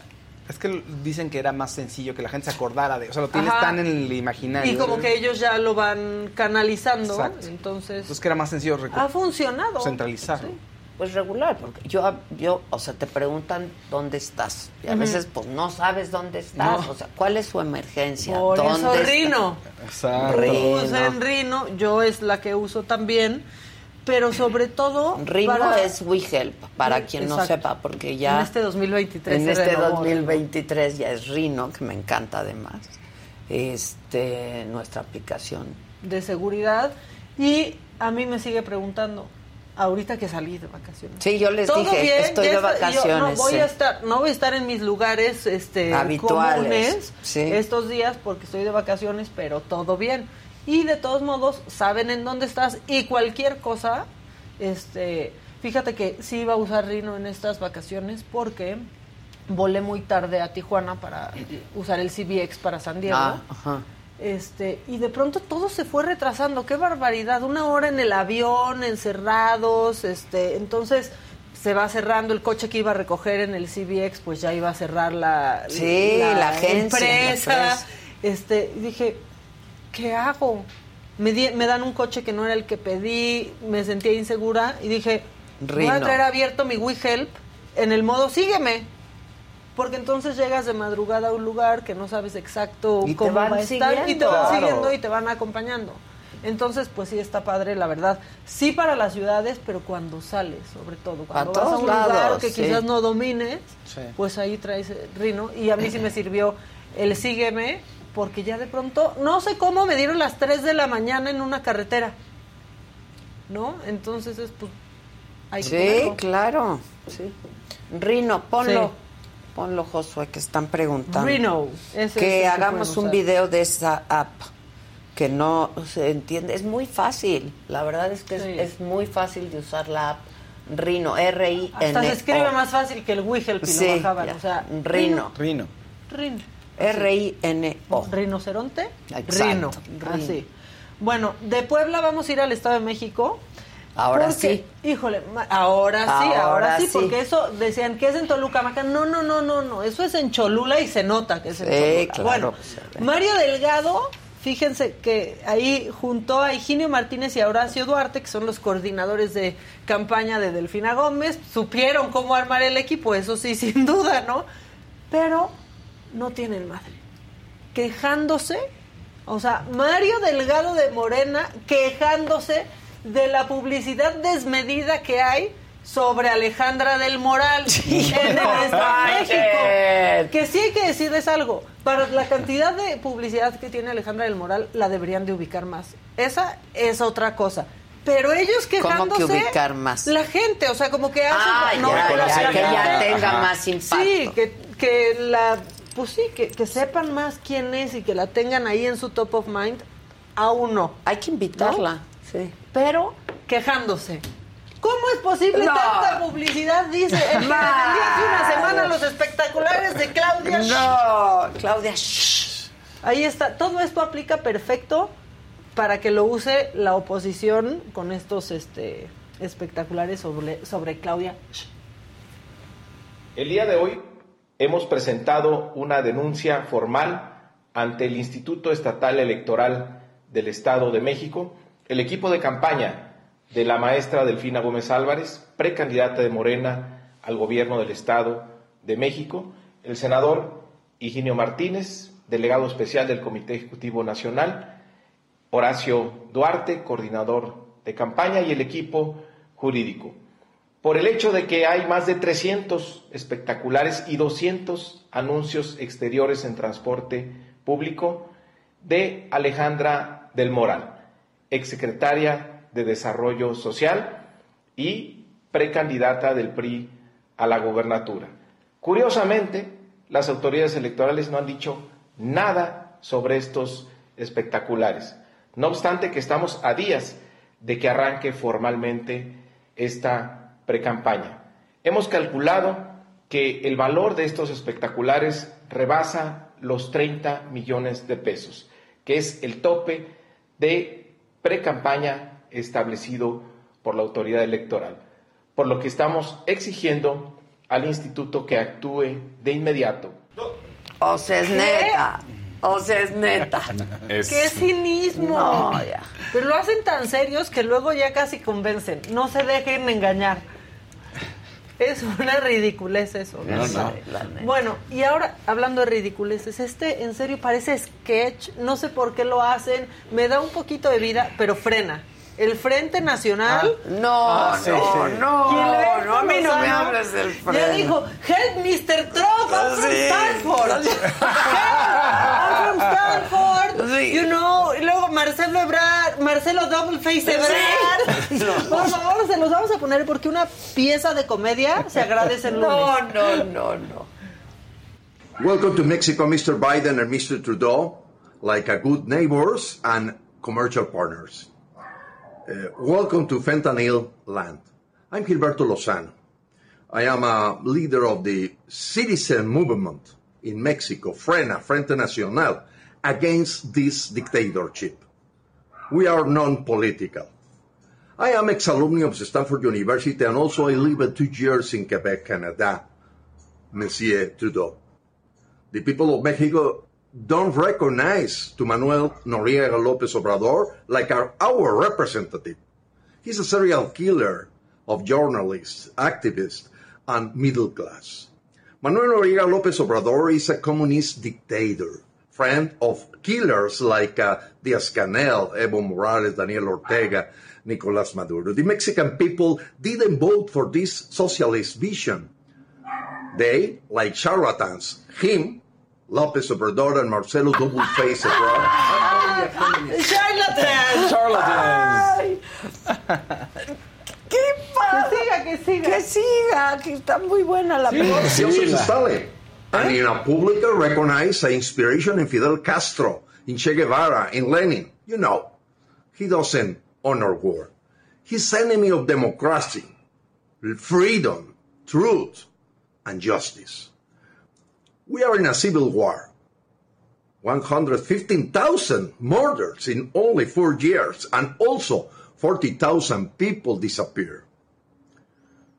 They are fighting against Lopez Obrador. But we need that you don't call friend because he is a stone in the shoes for the Mexican people. We are moving to make great Mexico. We have a vision for the next 30 years. It's not the vision of Lopez. God bless America, Canada, and USA and Mexico. ¡Ay, no! America. ¡Bravo! You know, charlatan. ¡Ah, charlatan! ¡López Obrador! López ¿Por qué habla Obrador. así? Nacional. Charlatan. Charlatan. No, no, no, no, no, no, Yo no. pensé que nunca iba a ¿Por qué superar. Andrés Noriega? Andrés Noriega, López Obrador. López Obrador. Andrés Noriega. ¿Por qué? Obrador. Yo pensé que ¿Qué le nunca. pasa? Y estudió en Stanford University. University. Uni- Con doble no, Stanford. University. University. You know charlatans. Charlatans. Charlatans. You know, Yo- yo pensé charlatans. Hasta un que- Indeshu. Hasta un Indeshu. El mejor la verdad, el mejor video hasta ahora era cuando se le cae la Virgen. Sí. ¿No? ¿Se acuerdan que está hablando Sí, y ahí dijo la. Virgen y la Virgen ¡pum! se le cae? Pero este, no, o sea, he's not a charlatan. No, charlatan. Charlatan. Charlatan. Bueno, la verdad es que se agradece esta pieza de comedia en medio de todo este desmadre. Y solamente, lo último, para ver si están poniendo atención, este tuit del gobernador de Puebla, por favor, quiero que lo vean, se los voy a leer. El y a ver tú qué opinas del de nuevo gobernador, de Sergio Salomón. Salomón. Para el gobierno de Puebla, la seguridad de las mujeres y el derecho a una vida libre de violencia son prioridad. Trabajaremos de manera coordinada para prevenir, atender, sancionar y erradicar la violencia hacia las mujeres. ¡Puros hombres en la mesa! No, pues cómo van a hacer políticas Como cuando públicas. hacían sus mesas de feminismo, ¿Qué puros hombres. Sí, sí, sí, sí, ¿Se acuerdan? ¿Se acuerdan de eso? sí, no, pues, no, no. Así pues cómo. Sí, es que- Que les expliquen un ¿Cómo poquito. Charlatans, charlatans. Aunque sea para la foto, pero tráiganse una así. O sea. Stone in the shoe. Aquí, Stone in the no, shoe. no, No. Stone in the shoe. Stone in the shoe. No, Stone in the gobernador. ¿cómo? ¿Cómo así? No. ¿Cómo así? Marcelo Double Face Ebrard. No, no, no. No, no, no. Bueno, pues este, así está. Buenísimo. No caigan con charlatans, por favor. Charlatans, no. Mejor con... Parece que ya perdieron todo el sentido del ridículo. Sí, el dislate. El dislate, El el dislate. dislate, el dislate. Next, No puedo con frena, ¿eh? No puedo con frena. Next. Next. Next, please. Next, please. Don't shoot me. Catherine. Catherine. Catherine. Catherine a la university. Catherine. Lo quiero.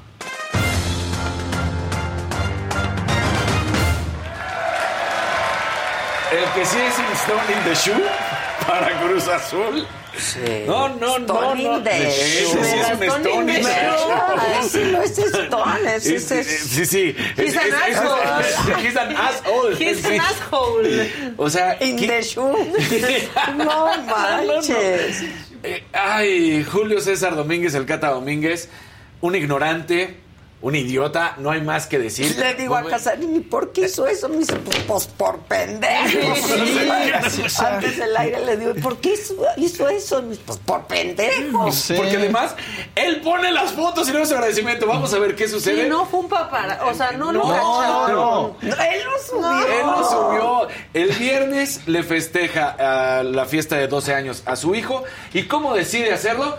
Con esta manera que es No, una no, no, narcofiesta.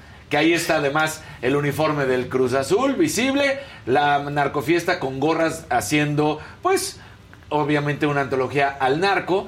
Teniendo la chapiza, así decían la gorra, con pistolas, sí, de plástico, pero bueno, ahí está como el niño. Vean nada más cómo los disfrazaron. Una, una cosa asquerosa, la chapiza, por supuesto, y también el JGL eh, de Jesús Guzmán Loera. La verdad es que me parece lo más lamentable, lo más ignorante, lo más estúpido, un idiota en el que no se... No, no, no, no. Y peor de todo, hay extra de jugadores, ¿eh? Eric Lira, Carlos Rotondi y Carlos Rodríguez son compañeros de él que estuvieron y que pusieron felicitándolo en el post. Mira nada más, crack hermanito. pelonchi, de escándalo, papi, y con dinamita. No, no, bien, Bien bélico, bélico, pa. exacto. Y Obviamente, después ¿Qué de todo esto. vocabulario, aparte, qué básicos, ¿verdad? Pa. Sí, pa, pa. Buena pelón. Buena pelón. ¿Qué pasó, papi? Bien, papi, bien. Después de esto, obviamente, borraron inmediatamente todo, pero ya era demasiado tarde. Viene la disculpa. Y esta es la disculpa de Cata Domínguez. A través de este medio ofrezco una sincera disculpa por las imágenes difundidas en mis redes sociales con relación a una fiesta infantil. No es una fiesta infantil, es la fiesta que le organizaste a tu hijo. Reconozco que esta no contribuye a crear una mejor impresión de México y que ni yo ni mi familia promovemos o justificamos ningún tipo de violencia. Pues eso hiciste. Somos gente que impulsa el deporte en las nuevas generaciones, además de los valores y principios de una institución ejemplar, como lo es el del fútbol Cruz Azul, Club de Fútbol Cruz Azul. Pero ahí sí, bien, bien puestos, ¿no? Lamentable, lamentable esto. Causó, por supuesto, eh, eh, dolor de cabeza en, la en los altos directivos del Cruz Azul. Y hasta ahorita se ha estado. Primero lo separaron del equipo, no lo llevaron para el encuentro que tuvieron ayer por la noche contra Tijuana, que terminó empatado. Pero eh, se especula, porque no hay. Hay un comunicado que aquí vamos a presentar, pero no está en las redes oficiales del Cruz Azul, ni en su Twitter, ni en su página, no aparece en ninguna zona, pero supuestamente este comunicado oficial dice que ya prescindió de el del jugador Julio Domínguez, que ya dio por terminada la relación laboral. Entonces, bueno, tiene el sello del Cruz Azul, colores del Cruz Azul, está muy bien redactado. Sin embargo, no está en la página oficial, no está en el Twitter, no está en ninguna de las redes sociales y nadie hace realmente pues ruido de este comunicado, pero está roda, ro- está rolando en las redes sociales. Entonces, puede ser eh, la verdad pues falso, porque ahorita no hay nada. No se ha hablado en absoluto nada oficial con respecto a esto. Me parecería hasta este hasta momento. este momento. Pero me parecería que sería el camino que tendría que tomar el Cruz Azul, prescindir, rescindir el contrato de este no, personaje. Además trae la chamarrita del Cruz Sí, Azul. sí, Aparte de todo, Aparte de todo. Cruz Azulino. No manchen. Esto te habla también de cómo los futbolistas, lamentable, tiene que pasar una... Pero cómo viven en una burbuja, cómo están totalmente separados de la realidad, cómo no entienden lo que está pasando y cómo también los clubes nunca los ayudan. O sea, tendrían que tener, eh, digo, la verdad, este comunicación interna y externa, tendrían que tener media training, tendrían que no, tener pero tantas sí cosas. piensas, pero, no. O sea, es Pero como una es cosa que- no, claro, pero, pero, pero es que la gran Sí, no. no. es que hablando en Es serio, que no la abren gran un pinche mayoría periódico. No es eso. eh. o sea, no abren No, un pinche no. periódico. Es que es eso, no nadie abre el periódico, No, pero no una red social. No, Están no en tiene nada de educación, la verdad es que es lamentable eso. Puede ser que haya algún caso por ahí que esté equivocado, claro, no quiero generalizar, pero la gran mayoría Oye, no. pero a ver, abriste Twitter ese día, estaba en todos lados en lo que estaba lados. pasando. O sea, me parece que lamentable. Justo el día de, Sí, no, sí, de la o sea- de Ovidio y este luego haciendo. Y su gorra de la chapiza. Eh, no, La no, no, chapiza, no, y todos ¿no? los chamacos y todos ahí los chamacos con con, una- sus pistolas y sus metralletas de plástico y lo Sí, que quieras, pero, pero no. están haciendo una alusión, apología una apología al narco. De la violencia. No, muy mal. To- tache. todo y el. Cruz Azul queda pésimo El si Cruz no hace queda- algo al claro. respecto. O sea, no- la solución no es haberlo separado de ese primer partido. La solución es decir justo lo que ese comunicado dice, que no sabemos si sea falso o real, pero tendría que hacer eso. Rescindir el contrato de este personaje y decir, no, o sea, no puede ser. Porque además es un jugador que ni siquiera es querido por la afición. El Ah, pa- no, por- no. nada. La afición ha pedido su salida desde hace muchos años porque dicen no, no, no cumples ni con la calidad que tendrías que tener para ser un defensa del Cruz Azul. Entonces, bueno, todo mal con este Todo tipejo. mal. La verdad es que eh, hizo encabronar. O sea, Pues cómo no. Dices, ¿qué te pasa? ¿Qué tienes que tener en la cabeza? O ¿Qué- sea, no es nada. suficiente la sangre y la violencia que se vive en México como para que estos se entiendan. ¿O Exacto. cómo? A las nuevas generaciones. Sí, Oye, aparte una semana antes pasamos aquí un video de estos niños jugando al retén. Claro, Sí. exacto. ¿No? Y así están muchos niños en nuestro país porque piensan que es lo que está bien, porque ven las series de Pigmenio con su mamá. No, También. qué mal. Sí. Sí, pues La verdad. En lugar de superhéroes, y- y- ¿no? En lugar de superhéroes, narcotraficantes. son los supernarcos. Claro. Porque son o sea, tan buenos y ayudan a la gente. lo más lamentable es porque también está ese, pero también los compañeros de, de chamba de él que lo felicitan y tú dices, oigan, o sea, no, no es nada más uno.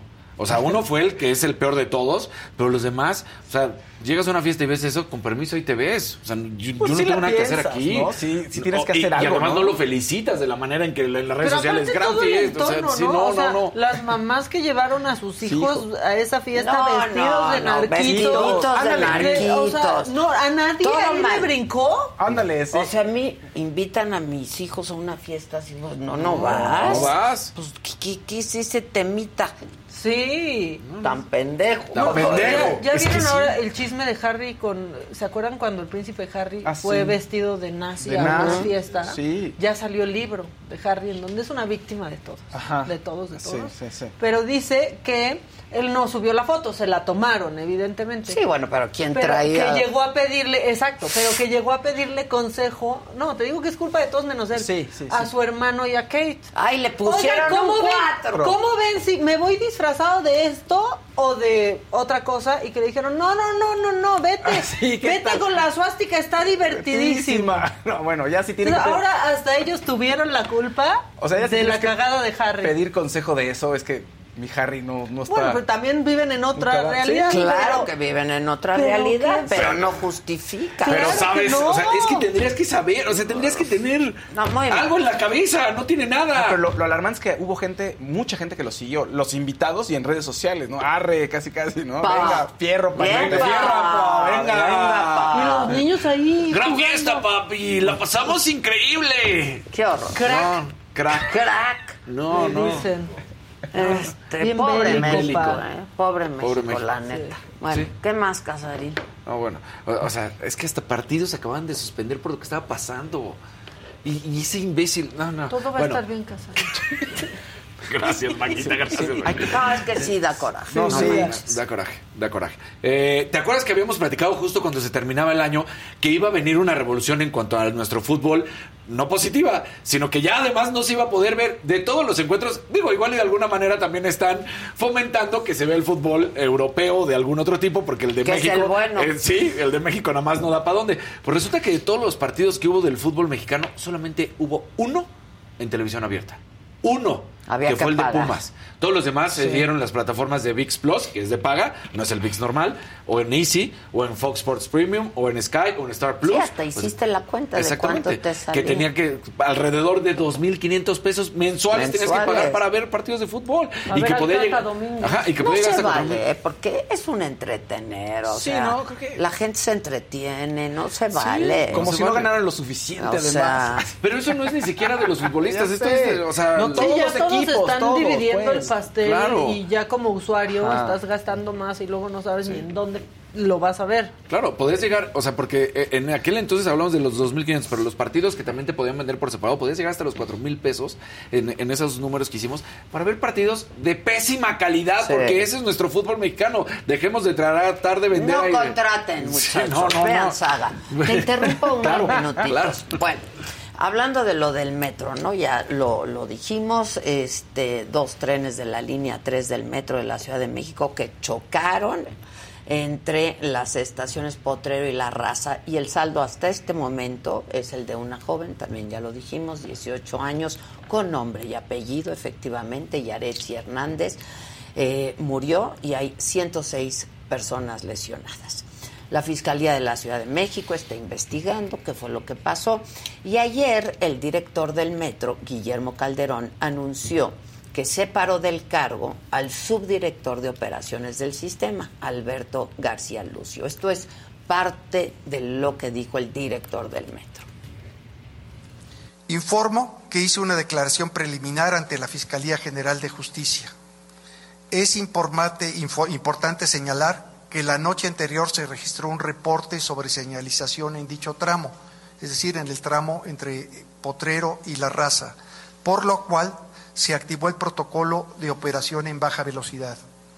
Cabe mencionar que este, este procedimiento es común en todos los sistemas del metro del mundo. Por instrucciones de la jefa de gobierno, he pedido que el subdirector de operaciones se retire de su cargo y por la tarde informaremos la persona que, ocupará este cargo. Bueno, nosotros lo, buscamos, buscamos a, a otras autoridades de la Ciudad de México, en fin.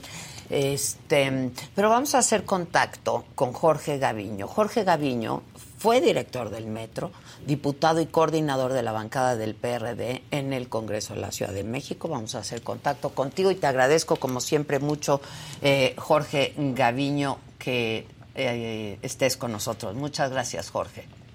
El agradecido soy yo, este, te agradezco mucho la oportunidad, te mando un fuerte abrazo y también al auditorio. Igualmente y feliz año que tengo la oportunidad de, de decírtelo.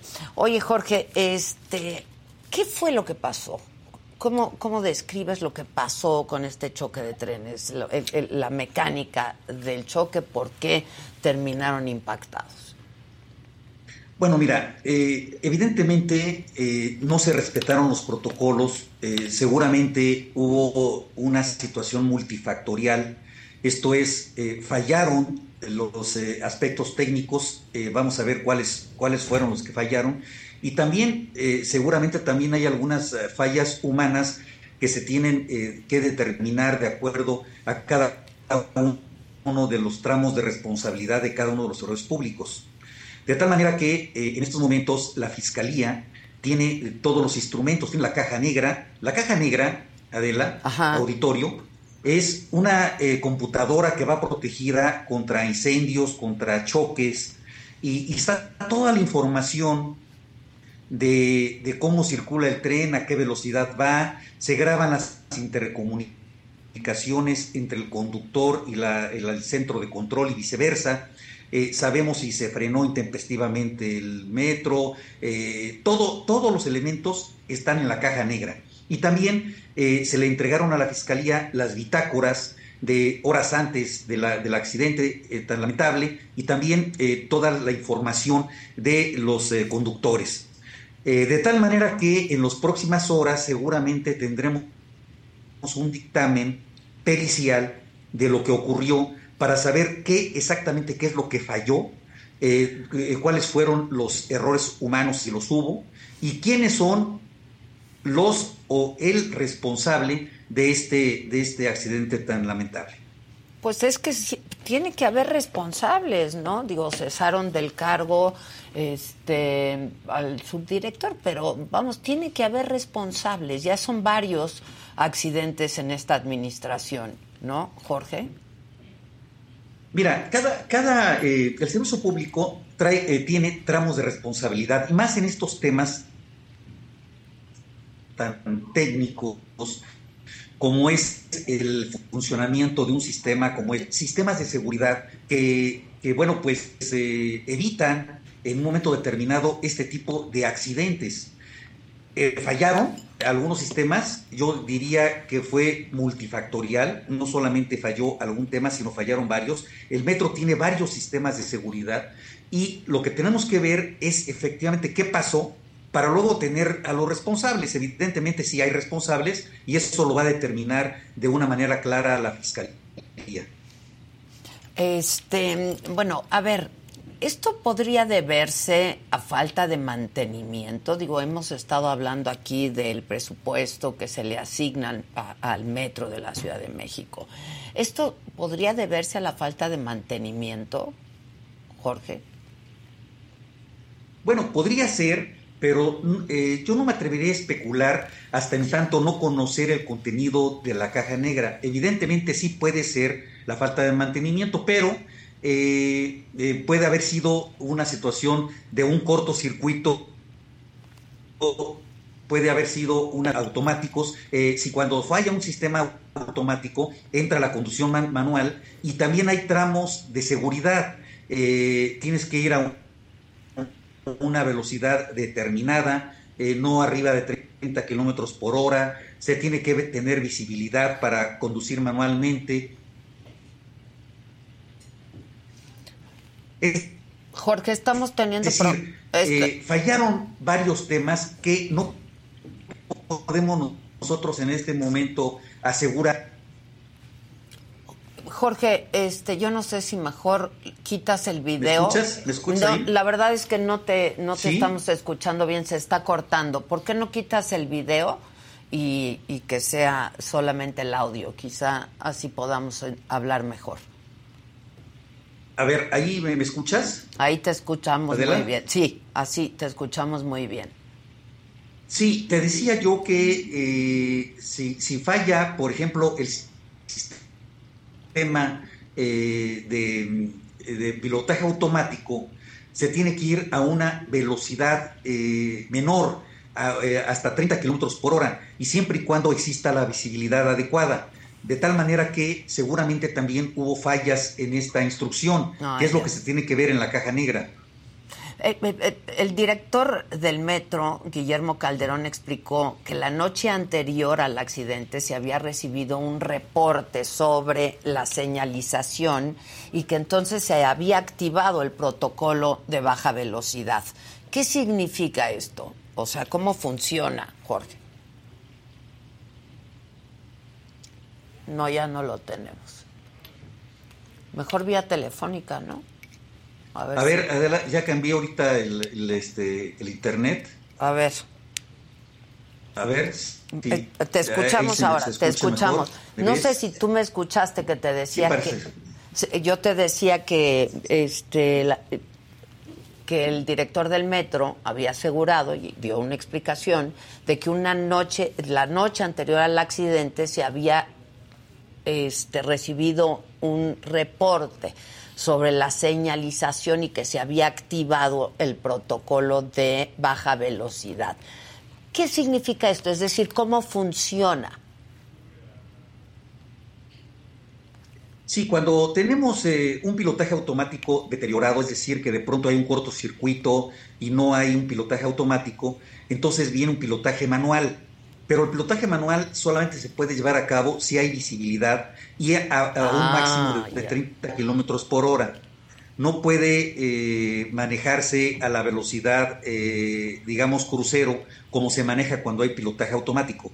Entonces, eh, vamos a ver en la caja negra si efectivamente qué falló, si falló la energía eléctrica, a causa de esto falló la conducción automática y luego si hubo, eh, digamos, eh, la conducción manual, se cumplieron las especificaciones que señalan los manuales eh, para evitar este tipo de, de accidentes.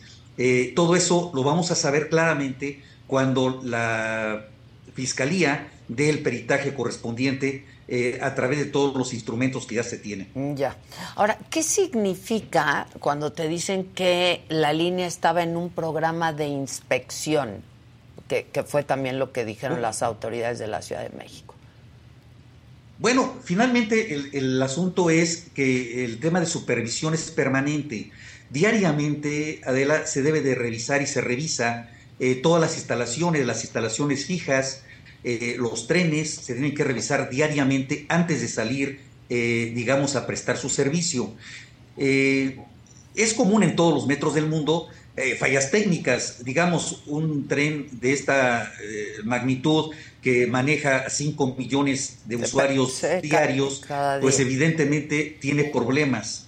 Eh, pero aquí lo importante es de que se revise cotidianamente pa- para evitar este tipo de incidentes o, desde luego, accidentes que pueden llevar a lesiones o a pérdida de vidas. Pues sí. Ahora, ¿hay algunas otras líneas del metro que eh, te preocupen de manera particular, Jorge? Bueno, eh, evidentemente las, las principales líneas son las que mueven más, más personas. Eh, la línea 1, 2 y 3 en su conjunto moviliza casi el 50% de los usuarios, de tal manera que es- donde se tiene que tener más precaución, más cuidado. La línea 9, por ejemplo, también tiene ahora que, está suspendida una parte de la línea 1, tiene mayor afluencia. Por eso es muy importante que las líneas que tienen más afluencia, evidentemente, tener más cuidado, más precaución, mayor mantenimiento, mayor supervisión. Ya. Bueno, pues entonces lo que hay que hacer es estar atentos a ver qué es lo que dice la fiscalía, ¿no? Y que sepamos de inmediato, lo más pronto posible, qué fue lo que pasó. Una vez que, pues, Sí, eh, supongo, vean la caja negra, como decías tú. Sí, efectivamente, y te quiero comentar que, que la jefa de gobierno hace unos días, en, en diciembre, Sí. convocó al, a- al Consejo Consultivo del Sistema de Transporte Colectivo, en donde invitaron pues, a las principales universidades del país, a las academias, a los colegios, a los eh, que participaron en el diseño de- de- del metro, a los que han participado en la construcción, a empresas muy importantes.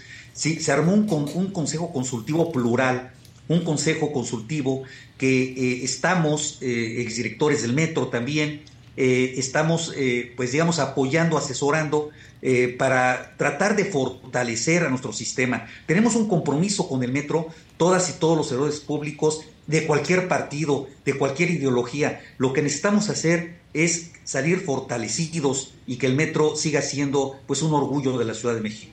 Pues sin duda, ¿no? Sin duda. Y además que un orgullo, pues que sea seguro para los usuarios. Eso es lo principal, que, el metro tenga eh, eh, seguridad, que sea un espacio seguro y que tenga funcionalidad para que podamos nosotros llegar pronto a nuestro trabajo, a nuestra escuela, a nuestros compromisos y que podamos llegar también a nuestro hogar de una manera segura, desde luego. Oye, este, pues vamos a ver cuánto tiempo tendría, pues la fiscalía que deslindar, pues no sé, responsabilidades, cuánto tiempo eh, se toma en, pues estudiar qué fue lo que ocurrió y qué es lo que dice la caja negra. Bueno, nosotros eh, con las experiencias que teníamos para la revisión de la caja negra y todas las bitácoras, se daban aproximadamente una semana. Eh, tienen que revisar los técnicos, eh, eh, revisar todo para hacer un dictamen. Yo no, no, no sé la fiscalía por los procesos internos que tenga que pasar, pero finalmente, pues en las próximas horas seguramente tendremos ya algún comentario, algún dictamen por de la fiscalía. Pues estaremos atentos. Te agradezco mucho, como siempre, Jorge Gaviño. Gracias, exdirector del Metro. Muchísimas gracias. Siempre estaré a tus órdenes, Gracias. Adela. Muchas gracias. Jorge. Gracias. Bueno, pues este, vamos a esperar. Me acaban de informar, lo buscamos desde ayer, pero me acaban de informar que a las 11 nos estaría tomando la llamada eh, el director del metro, Guillermo Calderón, a ver si él ya nos puede dar información más precisa, ¿no? De qué fue lo que ocurrió. Venga, Casarín. Para que termines, tienes 10 Cla- minutos. Venga, 10 Date, minutos. Uy, nos los echamos. Sí, sí, sigo revisando las redes por si se ha actualizado, pero no, no hay nada con respecto a este comunicado. Te digo, toda la gente está feliz diciendo, pero no hay nada oficial porque no está en la página ni de internet ni eh, ¿Está el- feliz de que se va el Cata? Ajá, de que este comunicado supuestamente ha sido ya terminado el contrato. No, pues no hay absolutamente nada. Ahora, ah, bueno, hablemos nada más de lo que termina con esta televisión de, de paga. La verdad es que también eh, recordemos que en el fútbol mexicano, en todos los partidos, por si algunos de- decían qué está pasando, porque antes de que arrancara el partido se dio un minuto de silencio, fue por el fallecimiento de Pelé. Entonces, bueno, pues aquí se estaba rindiendo honores de esa manera a Pelé. Y, y algo rescatable y bonito, porque la verdad es que estuvo padre la playera de los Pumas. La de ayer fue una edición especial, porque salieron el- estas playeras blancas con el Puma, y atrás en los números y enfrente también tenía la firma de Pelé. Entonces, bueno, y por supuesto las que subieron son las de los tres brasileños que hay en el, en el equipo. Entonces, se dice que supuestamente se van a subastar estas playeras y después se estaría llevando el dinero a Brasil a una fundación que apoyara a Pelé. Entonces, bueno, pero también yo no sé si alguno de los jugadores quiera deshacerse de su playera que fue una edición especial. ¿no? Bueno, Sí, ¿no? Ya, ya veremos a ver qué pasa, ¿no? Pero estaba, estaba padre el, el detalle. La ¿no? verdad, sí. La verdad es que La sí. verdad, sí. Sin duda alguna. Entonces, eh, eh, recordemos que hemos platicado la historia de Naomi Osaka desde que habíamos comentado también, Maquita y yo, que había un documental de ella en, en Netflix y que te platica. Bueno, pues resulta que Naomi Osaka se da de baja y no va a jugar el abierto de Australia. Eh, Este abierto que arranca, bueno, que ya arrancó las primeras rondas desde ayer eh, para calificar los que no están en el cuadro principal. Entonces, bueno, pues Naomi Osaka vuelve a estar fuera, se ha retirado del abierto de Australia y, eh, por parte de los organizadores dicen que la van a echar de menos.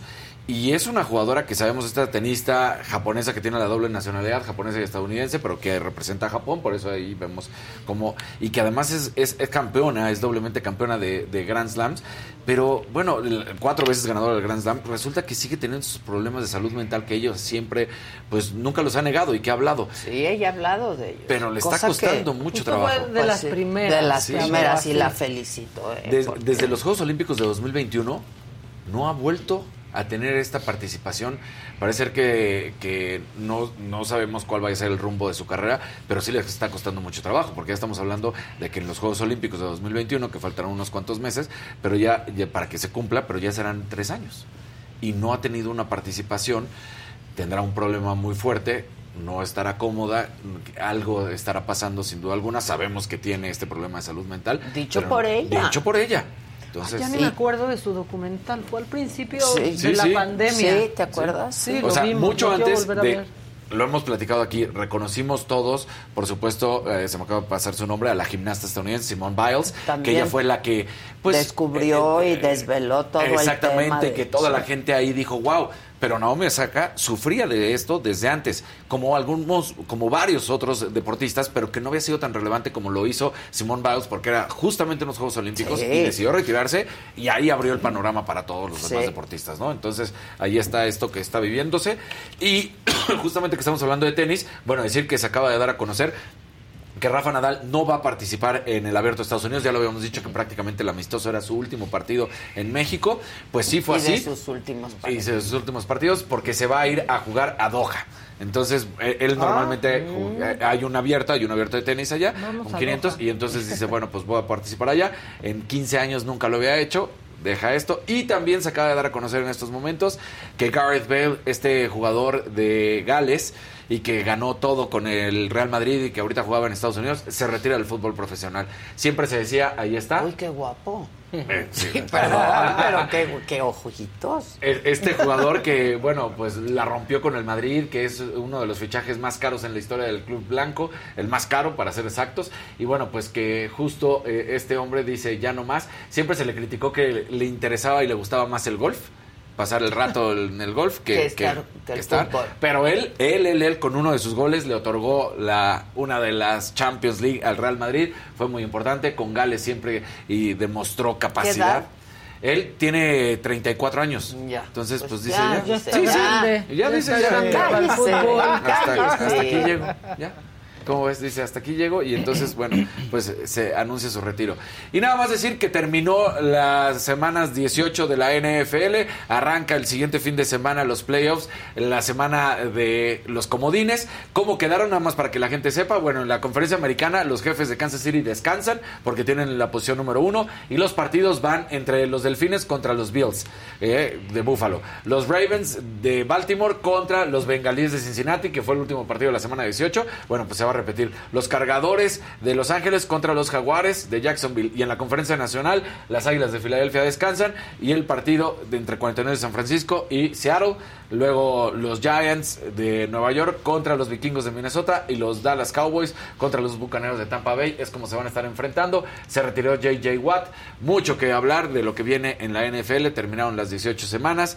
Todo al parecer bien. Se reconoció a Damar Hamlin también en muchos de los partidos. Este, prácticamente todos traían el Pray for the Hamlin y traían el número 3, estas playeras que cada vez va mejor. Ya ha estado platicando. Entonces ahí está esta situación con la NFL. Se termina la temporada regular y arranca ya los playoffs el siguiente fin de semana. Muy bien. ¿Qué Bueno, tal? pues aquí la gente está diciendo que sí dolería desprenderse de la camiseta de Pelé. Pues, sí, imagínate. doy, Claro. Obviamente no es la camiseta autografiada por Pelé, es el autógrafo, sí, permitido por Pelé como marca registrada, pero pues obviamente ya no fue la de Pelé, ¿no? O sea, no es que Pelé haya firmado esa playera. Sí, sí, Pero sí. igual, ¿no? Está Aún así, bonita. claro, porque es una edición especial. Sí. Híjole, sí. qué difícil. Qué Y difícil. Pelé diría, ¿Pumas qué?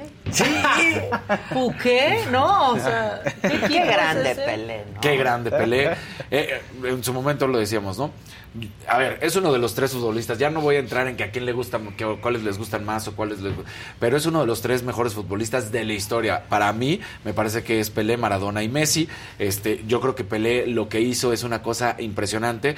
eh, pero pues nunca jugó fuera. Es que era otra, es otra hay esas cosas que hay esas ¿no? cosas que lo tratan de hacer menos, ¿no? Como que nunca jugó en Europa, siempre jugó en Santos. Le falló ir a buscar mayores, mejores cosas. Pero desde los 17 años, tres mundiales, una cosa impresionante, el fútbol que él manejaba, todo el mundo exfutbolistas que en algún momento lograron jugar con Pero él, es tú que los es otro escuchas y tú lo- fútbol es otro- no puedes comparar eso. Es otro sí, Pero aparte el fútbol. cuerpo que tenía, Claro. un no, para ese momento. ahorita. Sí, Nadie más lo tenía nadie. en su época. Y, y la manera en que Era jugaba con los potro, dos pies, así. sí, sí, era un potro, era Sí. una cosa espectacular. Y fue dentro y, ¿Cómo fuera, corría además? dentro y fuera de la cancha, un caballero. Que no se puede decir eso de Maradona, esa es la realidad. No, ese güey fue hasta mafioso. Y sí. era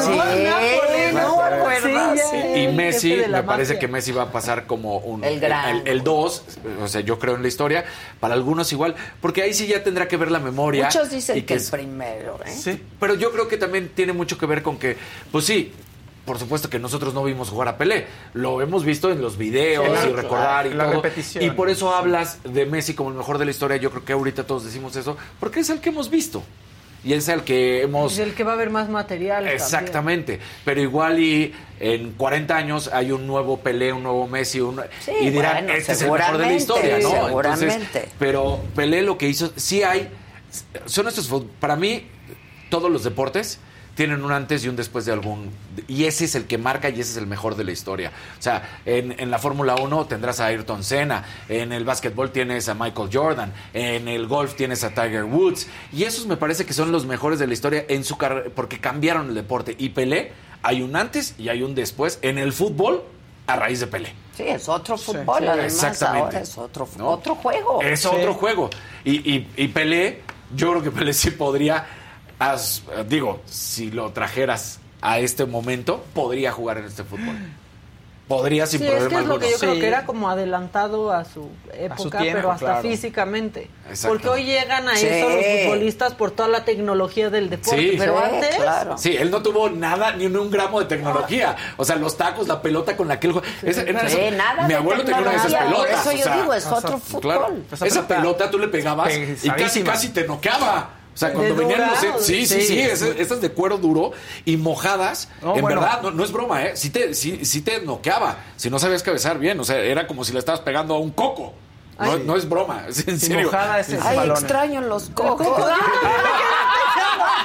Me un Extraño el coco, coco. un chilito Sí. bien preparado que truene. O sea, esas cosas eran. Y pegarle como le pegaba y hacer la, la magia que hacía con los dos pies, con el pecho, con la cabeza. Era impresionante. Y eso hablando nada más de los videos que vimos. Ahora imagínate haberlo visto en vivo. Bueno, habrá sido una locura. Messi te- se te hace más completo que Maradona, por ejemplo. Messi se me hace más completo que Maradona. Ay, pues, Creo que Messi. Pero por todos lados, ¿no? Sí. Pero sí, sí. Maradona también. Maradona también fue un privilegiado, hay que decirlo. Un en el fútbol, a sí, pesar este, de su- a pesar de, de sus pesares. De sus pesares. Lamentablemente es que este hombre, pues obviamente fuera de la cancha, pues no fue. Y, y tan no fue que ensució el juego con lo que hace fuera de la cancha. Messi sabemos que es un hombre, de hecho, totalmente separado de cualquier polémica y de la vida pública. A él le gusta ir a jugar fútbol, salir y regresar Y con su estar con familia. su Antonella. Sí, sí, exacto. sí, Antonella. Su Antonella, ese es- Entonces, sí me parece que Messi es superior a Maradona. Y me parece que, pues para algunos sí, dirán que Messi es el mejor de la historia. ¿Por qué por no esto. estamos hablando de Cristiano Ronaldo? No, No, yo creo que Cristiano no entra en no, ese no, Cristiano no entra en ese top 3. ¿no? Entra en ese top 3.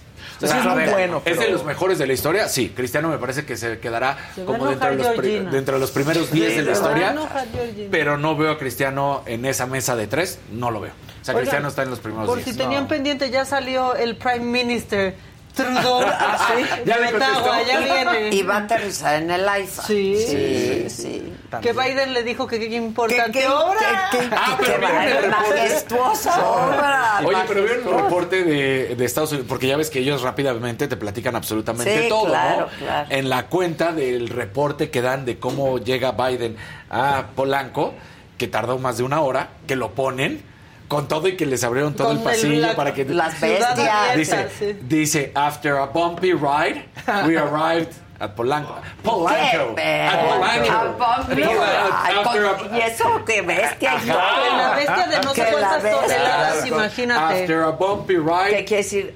Después de un accidentado. Bumpy, ¿no? que estás accidentado, brincando, Sí, como brincador. Como brincador. Como Sí, sí. brincador, sí. Entonces, we arrived at Polanco one hour. O sea, con todo y que les abrieron todo, que no había Todo para tráfico, que no hubiera hora, una hora. Todo abierto en domingo. Bueno, otra cosa que me dio risa y se me hizo muy de hombres de ¿y qué platicaron en la bestia? Íbamos picando botones. Claro. O sea, Es genial. Claro, porque de- Claro. son dos presidentes. ¿Qué están Sí. hablando? O sea, la migración. No, pícale este botón, da la vuelta a la silla. Claro que se supone que es la primera vez que se sube un mandatario, ¿no? O sea, Sí, siempre se va solo el Siempre, se va solo. se va solo. Yo creo que ahí fue la cumbre. La reunión bilateral fue la bestia. Sí. Íbamos picando un botoncito. Pero no hablaron de No. No. ¿Hablaron de Ovidio? No. No, no picaron botones. ¿Y qué, y y qué es este? No, no, espérate. es destrucción. Mira, y en este sales eyectado. Pero yo sí lo haría si te invito a la bestia. Claro, Sí, sí, claro. aquí está. ¿Y este para qué sirve? Claro. No, mira, ahorita hablamos de, la migración. Espérate, no, espérate. no. Fentanilo, no, este botón. Se me hizo lo más de hombres que puede ser. sales disparado. O sea, ¿cuántos botones rojos habrá ahí adentro? Porque sí debe de haber varios, ¿no? O sea, bueno. Tiene de- debe de tener también el botón para la Coca-Cola que tenía Trump. Claro, que tenía que también sale en su escritorio. automática. Sale la cosa. Me regalan un venenito. por Botón cierto. rojo para la rojo jefa. para la jefa.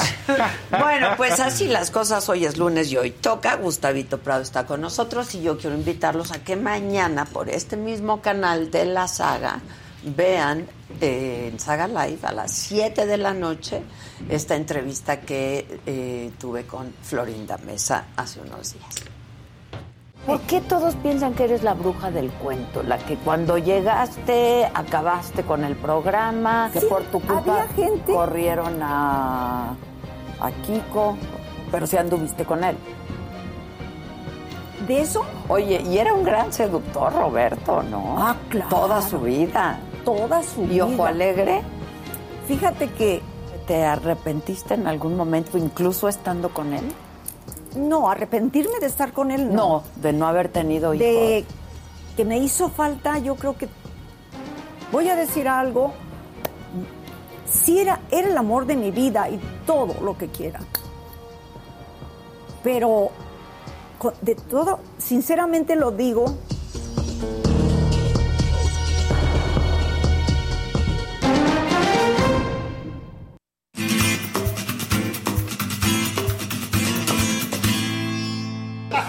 Vean la entrevista, vean la entrevista. ¿Qué dijo? Que Vean la prefería el entrevista. Botija. Vean la entrevista. ¿Hoy sale? Mañana, mañana martes. Que además es un personaje, ¿eh? Sí, claro. Un gran personaje. ¿Cómo estás, mi querido? Muy bien, ¿y Gus? tú? Bien también. Hoy ya abrí la oficina con mimosas y todo porque hoy ya nos reincorporamos al trabajo. Qué bueno, yo también. Una nueva aventura. Una nueva aventura y vamos por más. Sí, esperemos que este año trabajemos tú y yo el doble de lo del anterior. Ojalá, A ver y a que ya llegamos. fue mucho, ¿eh? Y que ya Con fue lo mismo, mucho. pero con el doble de ganancia. Ah, bueno. Sí, yo... No creo. O la mitad. Sí.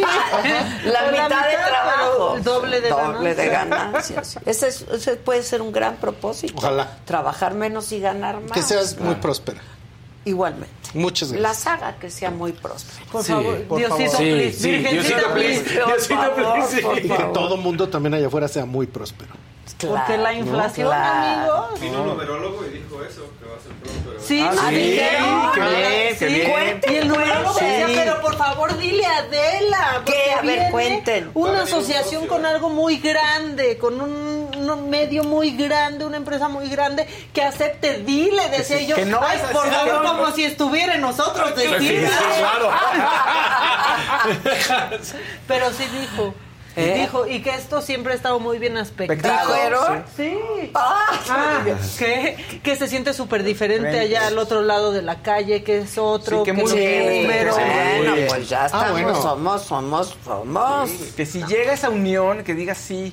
Eso es lo que dijo. No, pero lo que se, se hacía ya era un milagro, ustedes no saben, Sí, pero en cada cuarto ya, un foro. ya era un milagro. No, o sea, en cada cuarto Sí, de la tocó. casa había un foro. Claro que te A mí me tocó grabar una cosita ahí. Y Sí, sí, sí. Un cuarto era un foro. Sí, era un cuartito así y ahí Sí. grabamos. El prompter luego que yo usaba, así era la base, eran libros. Eran Ah, libros, claro. Sí. Y Yo llegué y tengo nuevo pronter y entonces dije, ¡ay!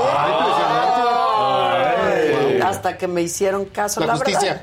No, yo sí estamos muy orgullosos de esto que hemos hecho, la verdad, y Sí, lo que bien, hemos Adela. logrado. Y entonces el numerólogo, ¿qué más dijo? No, que todo No, muy que bien, todo que era bien. un año de... De consolidar, que- de- de lucha, de crecimiento, que todos los números de la saga estaban increíbles, que los tuyos Yo también. sí. Ah, los míos Sí, personales. sí. Qué gran momento para esta gran consolidación. Que, Pero que Sí, aceptes, que esta sociedad. Ok. Con la NBC. ok, ok, ok. Me llevas. ¿Tú qué, qué viene? ¿Qué, qué te voy a contar? Bueno, pues la vez pasada amigos? ya estuve hablando de cómo venían las tendencias 2023 y a ver si me sueltan la primera. Entonces, resulta que no, esa era la última. Entonces, no, Es que ya, los ya se estropeó los todo, primeros, modo, sí. ya no tengo nada que hablar. Qué rápido se fue Voy llegando. Ya, gracias. Bueno, pues eh, resulta que, a ver, a ver si ahora sí, sí me sueltan la primera. Ay, a él no le pones nada, Bueno, ¿verdad, Kevin? Es- esa es la segunda. a ver, eso me interesa. Esa es la segunda. Pero fíjense en esto que está aquí. Eso que dice a la izquierda, This sneaker does not exist, resulta que es una página web a la que tú te metes y la inteligencia artificial está generando tenis todo el tiempo. Entonces, el que está abajo, tú le pones más futurista, menos futurista, más colorido, más de diseño y en ese momento ante tus ojos se transforma el tenis que estás haciendo. Pero Ese esto lo está haciendo me da cosa, ¿eh? sí, ¿eh? eh, Bueno, lo que está a la la derecha, tripofobia. de hecho esto es completamente Sí. diferente. Ahí le dijimos a, Sí, no, le la dijeron a la Mid sí. Journey, le dijeron, échate unos tenis hechos como si fueran Comme de Garçon con Nike para esta temporada. E hizo eso que ustedes están viendo. Eso no de es fotografía, eso es lo que generó Mid Journey inmediatamente. Mm. Y Mid Journey es una aplicación de inteligencia artificial que ahorita está despertando. Su primera aplicación fue el 15 de noviembre del año 2022. Un mes y medio después está dando unos resultados impresionantes. Entonces, básicamente, la siguiente, por favor. Pero- Esto está revolucionando el diseño. Y está revolucionando el diseño, mira, ahí está, 10 de noviembre ¿Pero del te hacen el 2022. tenis o Tú más? escribes qué quieres y en ese momento la computadora genera la imagen de lo que escribiste. Pero no sale de ahí. o sea, Pero es no como sale de ahí, lo- no es que te manufacturen el tenis. ¿Aún? ¿Lleva un mes? Ah, ok, Entonces, tranquilos, tranquilos todos. O sea, eso te lo podría hacer, por ejemplo, una impresora 3D. Eh, sí, Claro. pero básicamente lo que va a pasar, que ahorita vamos a ver, es que de hecho esto que está haciendo Mid Journey es... eh, en las películas siempre nos decían que el 29 de agosto de 1997 Skynet despertaba y un mes y medio después empezaban las guerras Terminator, etcétera. Entonces, ahorita el coche que se maneja solo, todo el mundo pensaba que iba a ser lo primero de inteligencia artificial, porque más o menos es muy lógico. Pues un coche va derecho, tiene GPS, sabe para dónde va, eso se puede hacer. Y siempre se pensó que la creatividad era la última frontera que iba a ser la inteligencia artificial. Pues no, la primera frontera que cayó fue, esa. la creatividad. Claro. Porque resulta que el coche que se maneja solo apenas hay medio, como Sí, que apenas está empezando. Hasta causó un accidente. Ajá, está causando causó, accidentes. sí. Pero Tesla, pues un Teslita cuesta mínimo el baratito, sin quemacocos ni nada, un millón doscientos mil. Así que como que digas, híjole, mañana todo el mundo va a traer un Tesla. No. Y para nosotros los mortales, nuestra única oportunidad de subirnos a un Tesla era pedir un Bit, pero la empresa ya quebró. Entonces, pues yo lo pedía cuando me quería sentir próspero, ¿no? Así quería, Exacto. quería ¿Qué va a quedar bien pasar con, con todos Elon esos Musk. bits, eh? Es que sé qué les van a hacer.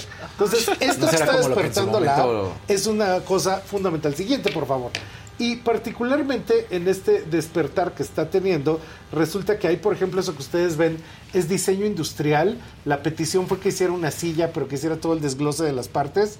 A la derecha fue que interviniera un edificio a partir de temas vegetales. Entonces lo que está haciendo ya es Muy increíblemente Barcelona impresionante. ese edificio. Pero te puede hacer cualquier cosa que se te ocurra. Le puedes decir Art Deco, Art Nouveau, este, le puedes decir que tenga influencia de Le Corbusier. Lo que se te ocurra lo hace e inmediatamente interpreta el estilo que le pediste. Tarda 59 segundos en generar Wow. cada imagen de ese está nivel de calidad. Pero te da cuatro y te dice, ¿cuál, cuál vas a querer? ¿Y cuál desarrollo? Les ah, pues desarrollate la tres, mija. Y ya ella lo desarrolla Por y si se echa otras de- 20 más. estudiar diseño, Sí, pues no ¿para qué? ¿para qué? A ver, la siguiente, por favor. Y resulta que dentro de todas estas posibilidades, yo ahí le pedí a Mid Journey que, de acuerdo a nuestra tendencia Atlantis, le dije cómo es la tendencia. Entonces yo le escribí las palabras de la tendencia, le dije, quiero ver Street streetwear, quiero ver loungewear, quiero que me hagas ropa deportiva y en 59 segundos me generó todas estas prendas de la izquierda junto En con el- el, shooting. Pues sí, digo, ya eso ya es Sí, ya. editorial, Junto eso ya con es la editorial. sesión. Y ya, los y con modelos, el la color en tendencia. Le- le pedí que fuera color peltre. Y a la derecha le pedí otra tendencia nuestra, la tendencia abducción, y luego le dije, ¿me puedes hacer el trazo técnico de esa prenda? Y atrás está este Mid Journey haciendo el dibujo técnico de cómo sería esa prenda ya en este, Ya línea viendo, blanco y negro, sí, sí. etcétera. Entonces, esto es verdaderamente revolucionario porque todo aquello que tomaba años, todo aquello que era imposible de hacer, ahorita se está haciendo en segundos. Y el siguiente, por favor. Y resulta que estas cosas, ya había dicho David Hockney, David Hockney tiene un documental increíble que se llama Secret Knowledge, donde dice que todo el mundo pintaba re mal, pero entonces la gente empezó a utilizar lentes y proyección y por eso se empezó a pintar hiperrealista Mm. hacia el año 1400 en el Renacimiento. Cuando se inventó la foto, la pintura se vio liberada y la pintura se vuelve impresionismo, cubismo, etcétera, porque ya no tiene que representar la realidad.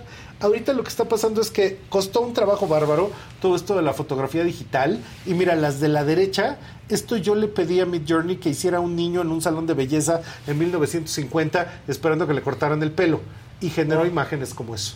Entonces, de hecho, genera imágenes aleatorias tan impresionantes que la idea misma de qué es el arte, pues ahorita está en entredicho. El arte ese representacional de que se parezca. ¿Tú te acuerdas que te lo traje antes de que nadie hablara de esto? Sí, te lo traje contigo, hecha sí, Frida Kahlo. antes de que nadie lo hablara. Fue en julio, ya chequé. Entonces, esta ha sido la evolución de esos programas. Y particularmente uno dice, ay, pues que oye, qué bonitos están, ¿no? ¿Quién estará detrás de aquí? ¿Quién es el que anda aquí? Y bueno, pues resulta, a ver, siguiente, este, resulta que esto ahorita tú también ya lo puedes hacer, se llama Chat GPT. El Chat GPT es una cosa de inteligencia artificial, así lo buscan, Chat GPT. Y es, esto le encantaría a cierta ministra, porque tú entras y le dices, escríbeme una Sí, tesis. y te lo hace. Y te lo escribe. Sí, ¿De- de está cuántas hojas- ¿De cuántas hojas impresionante lo quieres? sí. 300. Órale, 300 con citas o sin citas. Pero ¿y En qué Napa. hace? Saca cosas de la red. Empieza a ver todo lo que hay en la red y, va haciendo Y te empieza a hace tu escribir propia. racionalmente. Sí, sí, pero está es un muy texto único. impresionante. Y, te, y se le puedes ir preguntando. No "Oye, es pero- plagio, no. No, No, no, no, pues es es, plagio. no. Es robo. artificial?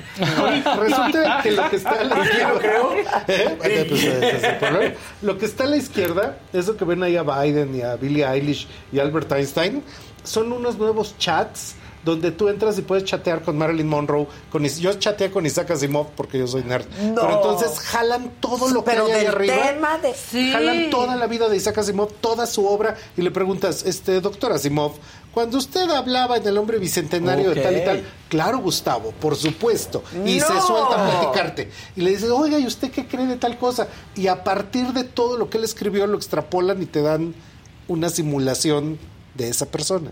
Entonces, literal, los muertos volverán. Y eso que está ahí abajo, ese particularmente en esta industria es muy importante, 12 Labs. Estos acaban de sacar con las mismas tecnologías Perdón, más rápido. ¿Dónde chateas con los muertos? en la que está En a la izquierda, en esta que se llama Chat AI. Ah. Entonces, ahí viene el link y le picas, ahorita te Ok, lo mando. Y este, el que está abajo de 12 Labs es una inteligencia artificial que está empezando a ver todos los videos que hay en YouTube y todos los videos que se hayan generado en la historia. Y tú le dices, una escena donde salga alguien vestido de verde tomándose un martini. Y le hace, ta, ta, ta, ta, ta, ta, ta. son todas estas películas, ¿cuál quieres? Y Wow. puede buscar por imagen que le platiques, por diálogo que medio le digas, porque no tiene que ser exacto, más o menos es el diálogo, o por cosas que estén escritas en el video. Entonces, oye, que iban pasando y se ve afuera del Met de Nueva York un letrero, ¿qué decía el letrero? No, pues qué tal, ¡pum! Es esta. Ok. No manches. Entonces, resulta que gran cantidad de lo que hay ahorita en Qué internet miedo. es video. Sí, sí. Pero ese video ahorita lo puedes escanear y lo puedes sacar todas estas inteligencias del chat GPT. Ahora, resulta que todo esto, uno lo está, uno oye de repente a Elon Musk. Y esto que uno oye a Elon Musk, entonces yo así le digo, Elon Elon Musk. Musk. Entonces cuando lo, cuando lo conozca va a ser, señor Musk, ¿cómo le va, señor Exacto. Musk? También con to- Elton John, yo le digo Elton John. Elton John. Elton John. Entonces resulta que uno lo ve con su Tesla y este, con su Twitter. Y tú dices, bueno, ¿y este señor qué? Él ya había dicho que quería hacer robots. No es posible hacer robots, eso no se va a pasar. Uno dice, ¿no? Entonces resulta que en 2017 Elon Musk se gastó 2 billoncitos de dólares para el desarrollo de inteligencias artificiales. Y eso, el desarrollo de eso que él invirtió es todo esto que estamos viendo aquí. Fue Midjourney, Dalí, ChatGPT y todas las aplicaciones que ahorita están haciendo desde diseño, imagen, perfumería, este, textos, este, entender todo el video del mundo. Y básicamente su objetivo literal, aunque va a sonar muy raro, es que las máquinas despierten. Si las máquinas despiertan, tienes el coche que se maneja solo, tienes la robótica y tienes todas las industrias de la Tierra haciendo productos gracias a una robótica de inteligencia artificial. Es él el que está detrás, aunque nadie habla de eso. Entonces resulta que es él el ¿On que hizo que se desarrollara todo Y eso. también es el más Sí. preocupado por... Por eso se gasta lo que se gasta. Pues sí. Pues dice que él hizo todo esto para que no fuera, quién sabe, fíjate tú nomás, no vaya a caer en malas Eso, manos, él es el mejor más que preocup- caiga en mis manos. Es más preocupado de eso. Siempre hace congresos y foros de qué pasaría si este, Ajá. los robots dominan el mundo. Mejor lo hago Sí, No, yo lo yo. yo. para dominarlos yo a ellos. En todo este 2023, esto que les enseñé en imagen se va a convertir en la posibilidad de hacer video platicado. O sea, yo le voy a decir a la máquina, échate tal cosa y ella lo va a hacer. Pero ahorita ya empezó en programación. Entonces tú le dices, necesito un programa que haga tal y tal de acuerdo a estos parámetros y lo hace ya. Entonces es programación, todas las industrias creativas, etcétera, hechas a partir del reconocimiento de voz y la inteligencia artificial platicando así como estamos platicando tú y yo. No es un programa, es un chat. Porque Photoshop sí es un programa. Entonces tú llegas y estás ahí solito Claro, con Photoshop. no son respuestas Esto predeterminadas. es un chat para que tú le enseñes Una plática. y para que todos vean la plática y para que ella aprenda. O sea, ella tiene que aprender claro. qué está haciendo. Entonces, ahorita en los chatbots de, Mid, de Midjourney hay miles de personas, sabemos miles de personas, y ves que alguien está haciendo una caricatura, un anime, algo con cartón recortado. Le dices, quiero que quede como cartón recortado. Y entonces todo eso básicamente revoluciona la idea de cómo antes teníamos que esperar, o simplemente a nivel editorial. Ten la ilustración de la nota de hoy, híjole, tráete un caricaturista, es este fin de Sí, año, a ver sí, dónde lo sí, sacas, ¿dónde? Eh, tráiganse un fotógrafo. Te lo hace el- Te lo hace ella. Inmediatamente. Lo quiero en así. segundos está hecho. Y pues básicamente esas tecnologías de OpenAI va a cambiar el mundo de una manera absolutamente revolucionaria. La primera que sacaron que yo dije, no, esa no es. Entonces, eso tenía que ver con que dice que todo el mundo cree que el metaverso de Zuckerberg va a cambiar algo, pero no va a cambiar nada. Y yo le pedí a Midjourney que me hiciera una ilustración de Eugenio Derbez eh, jugando videojuegos. Ah, Entonces ya me lo él hizo. fue en la última, yo con eso, razón Era dije, Eugenio Derbez, Derbez. en este realidad, con su juego de realidad aumentada. Y ahí no se cae ni nada. Exacto. Que lo único que ha pasado es que desde que empezó la realidad aumentada eh, empezó a haber más visitas a hospitales de gente que se pone los lentes, Claro. está echando y se estrella contra la pared. Ya cuando Eugenio Derbez tuvo 17 No, sí, clavos en el hombro y casi este, anda perdiendo su bracito, pues eso estuvo muy grave. Entonces resulta que el metaverso no viene, va a ser metafracaso y todo lo de inteligencia artificial sí viene, va a cambiar la manera en la que nos comunicamos, en la manera en la que escribimos. De hecho, tiene una de la que te mueres, entras a ChatGPT y le dices, hice este para mi Instagram, hice este texto. ¿Me lo puedes componer para que tenga muchas más visitas, muchos más likes y muchos más shares? Sí, cómo no. Y ya ya te lo vuelve a reescribir todo para que tus tweets sean de mucho más impacto, para que tus Instagram sean de más impacto, Wow. para que todo texto que metas ahí tenga repercusión digital. Pues dánolos, ¿no? Nomás te metes ahí, es gratis. Y ya miden el alcance de los tweets, ¿ya vieron? Ya, ya miden el alcance de los tweets. Ya tú puedes ver hasta dónde llegó. Pero esto va a permitir que todo lo que hagamos pueda ser cuantificable e interactuable con nuestras máquinas. Ya no es no nomás traer aquí nuestro ladrillito que no soltamos, sino que ahora el ladrillito nos contesta, interpreta nuestros sueños y tangibiliza nuestras Está imágenes. Increíble, qué bárbaro. Y Sí. tú ya, ya, por ejemplo, hiciste el ejercicio de decirle, corrígeme este texto para mi Instagram. No para mi Instagram, pero por ejemplo, las tendencias que saqué, Ah, muchos de los textos ya me puse yo a hacerlos con ella. Lo que le dices es, quiero un texto que hable de Mid Journey con Elon Musk en tales términos. Híjole. Pero en Wow. segundos. Entonces puede redactar cualquier cosa de cualquier tamaño, dejarlo bien hecho, etc. Claro que por supuesto siempre el Qué problema... entretenido, qué divertido. no, no, no, en la oficina ya nos volvimos locos. Pues claro. No, ya, ya no hay Claro. medio. Ya se clavaron, ¿no? Sí. Ya, ahorita están pasando cosas increíbles, porque por ejemplo, un despacho de arquitectos le pidieron que realizara una casa en estilo Tulum para que estuviera en Nueva York. Lo hicieron en dos días, simplemente escribiendo qué es lo que quería el cliente. No, es que, o sea. Wow. Wow. Es que es así de- Pues ya no estudian diseño ni nada. Bueno, pues es que ahorita lo que va a pasar es que también esto va a Van a revolucionar. aprender, claro. Va a revolucionar que entonces el- digamos que ahorita el diseño es conservador aún. En un año las posibilidades que esto está haciendo despertando con todo tipo de cosas, entonces va a hacer que la imagen se vuelva una locura. Y ahorita mismo ya está pasando en internet que le dicen, "¿Me puedes hacer el- este, este es un caso de la vida real, ¿me puedes hacer al Chavo del 8 dirigido por Wes Anderson?" Entonces hacen los escenarios y todo como si el Chavo del 8 lo hubiera sí, hecho Wes Creo Anderson, que yo ya vi una imagen de eso, Ajá, ¿no? Sí, Sí. dicen, "¿Me puedes hacer el Chavo del 8 Se en Alien?" sí. Entonces hacen todos los escenarios de Alien y está el Chavo del 8 este, saliendo del huevo ese en vez del ladrillo. Ajá, del barril. Entonces jala cosas. Eso se puede hacer con, con cosas que sean muy famosas, puede jalarlas. Claro, porque hay mucha Porque hay mucho. información. O sea, por pues. ejemplo, puedo fácilmente decir, oye, hazme de la micha. Entonces inmediatamente la jala porque te reconoce. Si le ha Gustavo Prado, pues Ya, no, ya. no, no, no, porque, Ya, porque ya lo que tú puedes hacer Micha. es tú subir tu foto. O sea, los mortales subimos nuestra foto y le dices procésala y ya te procesa. Ah, ok, ok. Y le dices, pero en el espacio, pero galáctico, ¿no? Pero así de barbarela. Y todo eso lo Que es puede hacer mucho de lo que ya pasó con. Lenza, que todo el mundo ahí estaba dando sus este sus datos para verse más guapos de lo que son en la De vida hecho, real. Lensa, digamos que es una aplicación práctica un poco primitiva de Ajá. los mismos sistemas de programación. Entonces, pues esto básicamente abre la puerta a la posibilidad de tener cualquier imagen Es que no abre esté- la puerta a cualquier posibilidad. O sea, es. Sí, impresionante. Sky is the limit. El cielo es del límite. Eh, Ahorita, y digamos. no son charlatans. Y no son No. charlatans. Apenas está empezando, entonces sí lo estamos viendo como tendencia porque es algo que ahí viene. Y en esto que ahí viene nos va a tocar a todos. Y el On Musk es el, res- el, el responsable de todo esto. Elon Musk. Elon Musk. Qué Está muy cañón. ese cuate. Sí, ¿no? porque al final de cuentas se convierte como en esos legendarios millonarios que salen en la ciencia ficción, Sí. que son así el dueño de la de US Robots, de la Sí, compañía norteamericana de robots, etcétera. Este cuate es eso. Impresionante. Impresionante. Y yo no sé por qué lo odian, a mí me cae re bien. O sea, a mí me cae bien. Tiene sus momentos, ¿no? Que, que genera odio, Genera que odio, genera sí. así como. Tiene Pues no sus llega a ser el momentos. Salinas Pliego, pero sí. No, sí, no. pero sí se echa unas raras. Se sí echa unas raras, exacto. Pero liberó al Entonces- pajarito de la jaula. Sí, liberó al pajarito de la Se sacó el jaula. pajarito azul. Sí, se sacó. Con eso, pues, Oye, y ahorita se va a poner muy de moda porque es color peltre también. Sí, es color peltre, Es color efectivamente. peltre.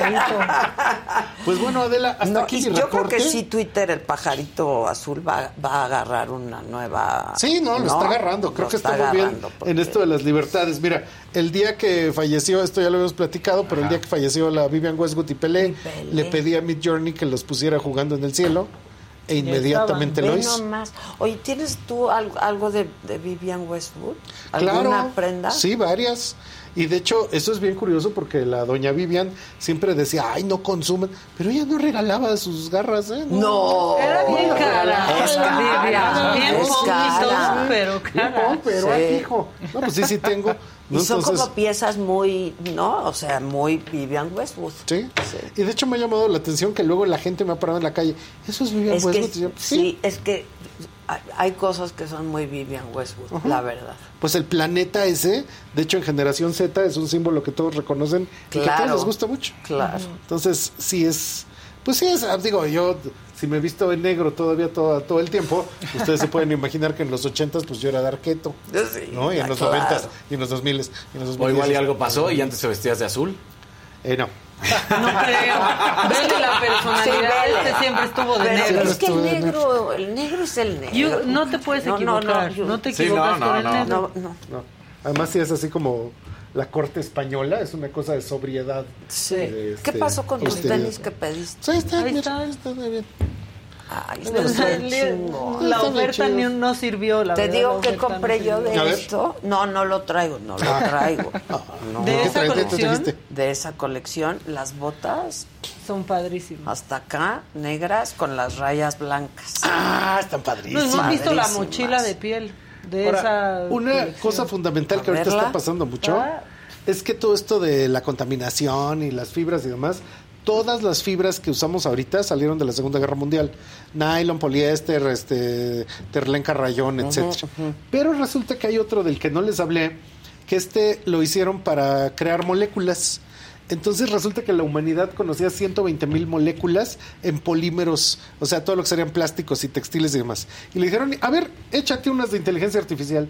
E hizo 3 millones en la primera semana. No. Entonces resulta que también los materiales van a cambiar, porque ahora tenemos moléculas que hizo la inteligencia artificial de materiales que todavía ni sabemos qué van a hacer, pero esto va a cambiar todas las industrias Una textiles, cauchos, revolución plásticos, en todo todo. Que hayan despertado es una revolución. Ah, y el último, dijo el en un documento técnico que ahorita está duplicando su capacidad cada 3.4 meses. Si vamos a esa escala y esta cosa está duplicando su inteligencia cada, Cada 3.4 meses. meses, entonces esto es más rápido que la ley de Moore. La ley de Moore duplicaba 18 meses y vamos a tener máquinas conscientes antes del 2030. Cosa que yo pensé que ya no veía. Yo pensé, no, ya no nos me tocó. va a tocar. Sí, nos va a tocar. O sea, estamos hablando de siete unos años. cuantos años. Ajá. De ese tamaño es. Oye, ¿y ¿te fuiste de vacaciones? No, que me voy Ah, de yo sí, vacaciones. yo sí. Me Yo estuve urgía. haciendo mis tendencias.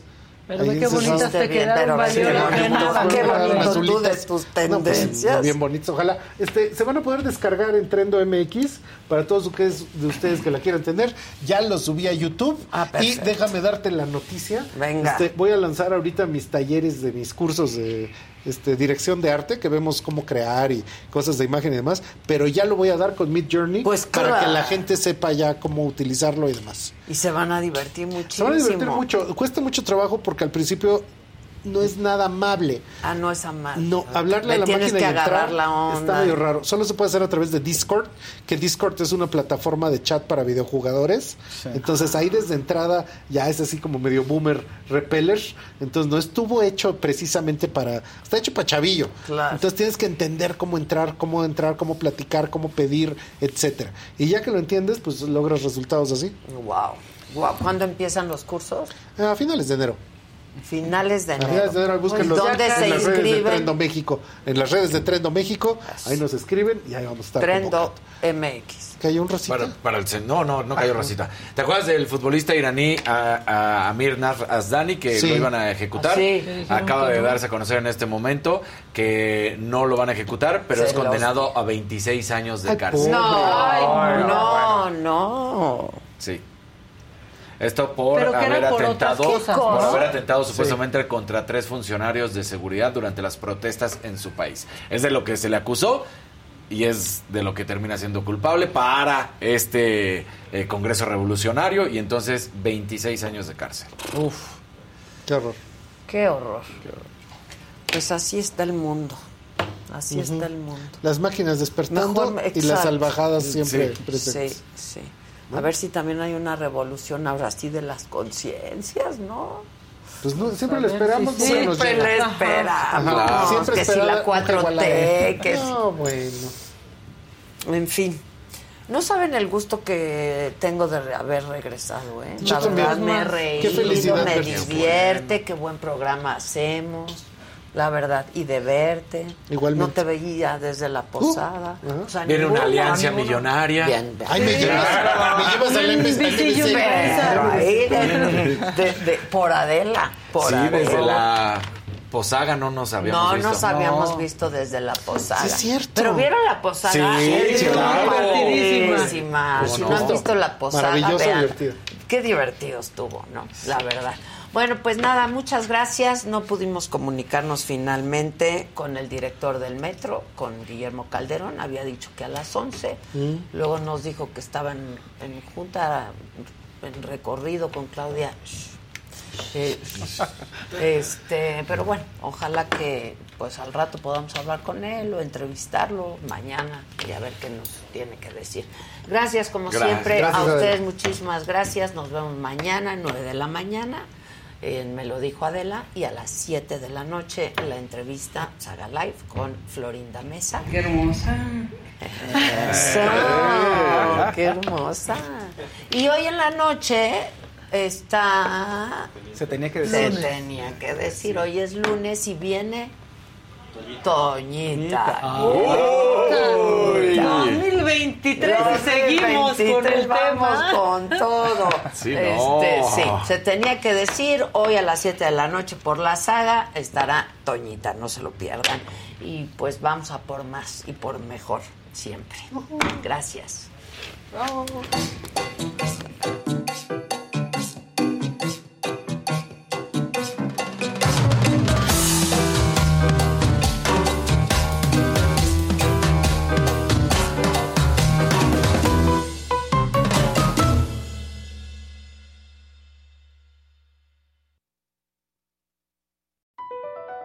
Across America, BP supports more than 275,000 jobs to keep energy flowing.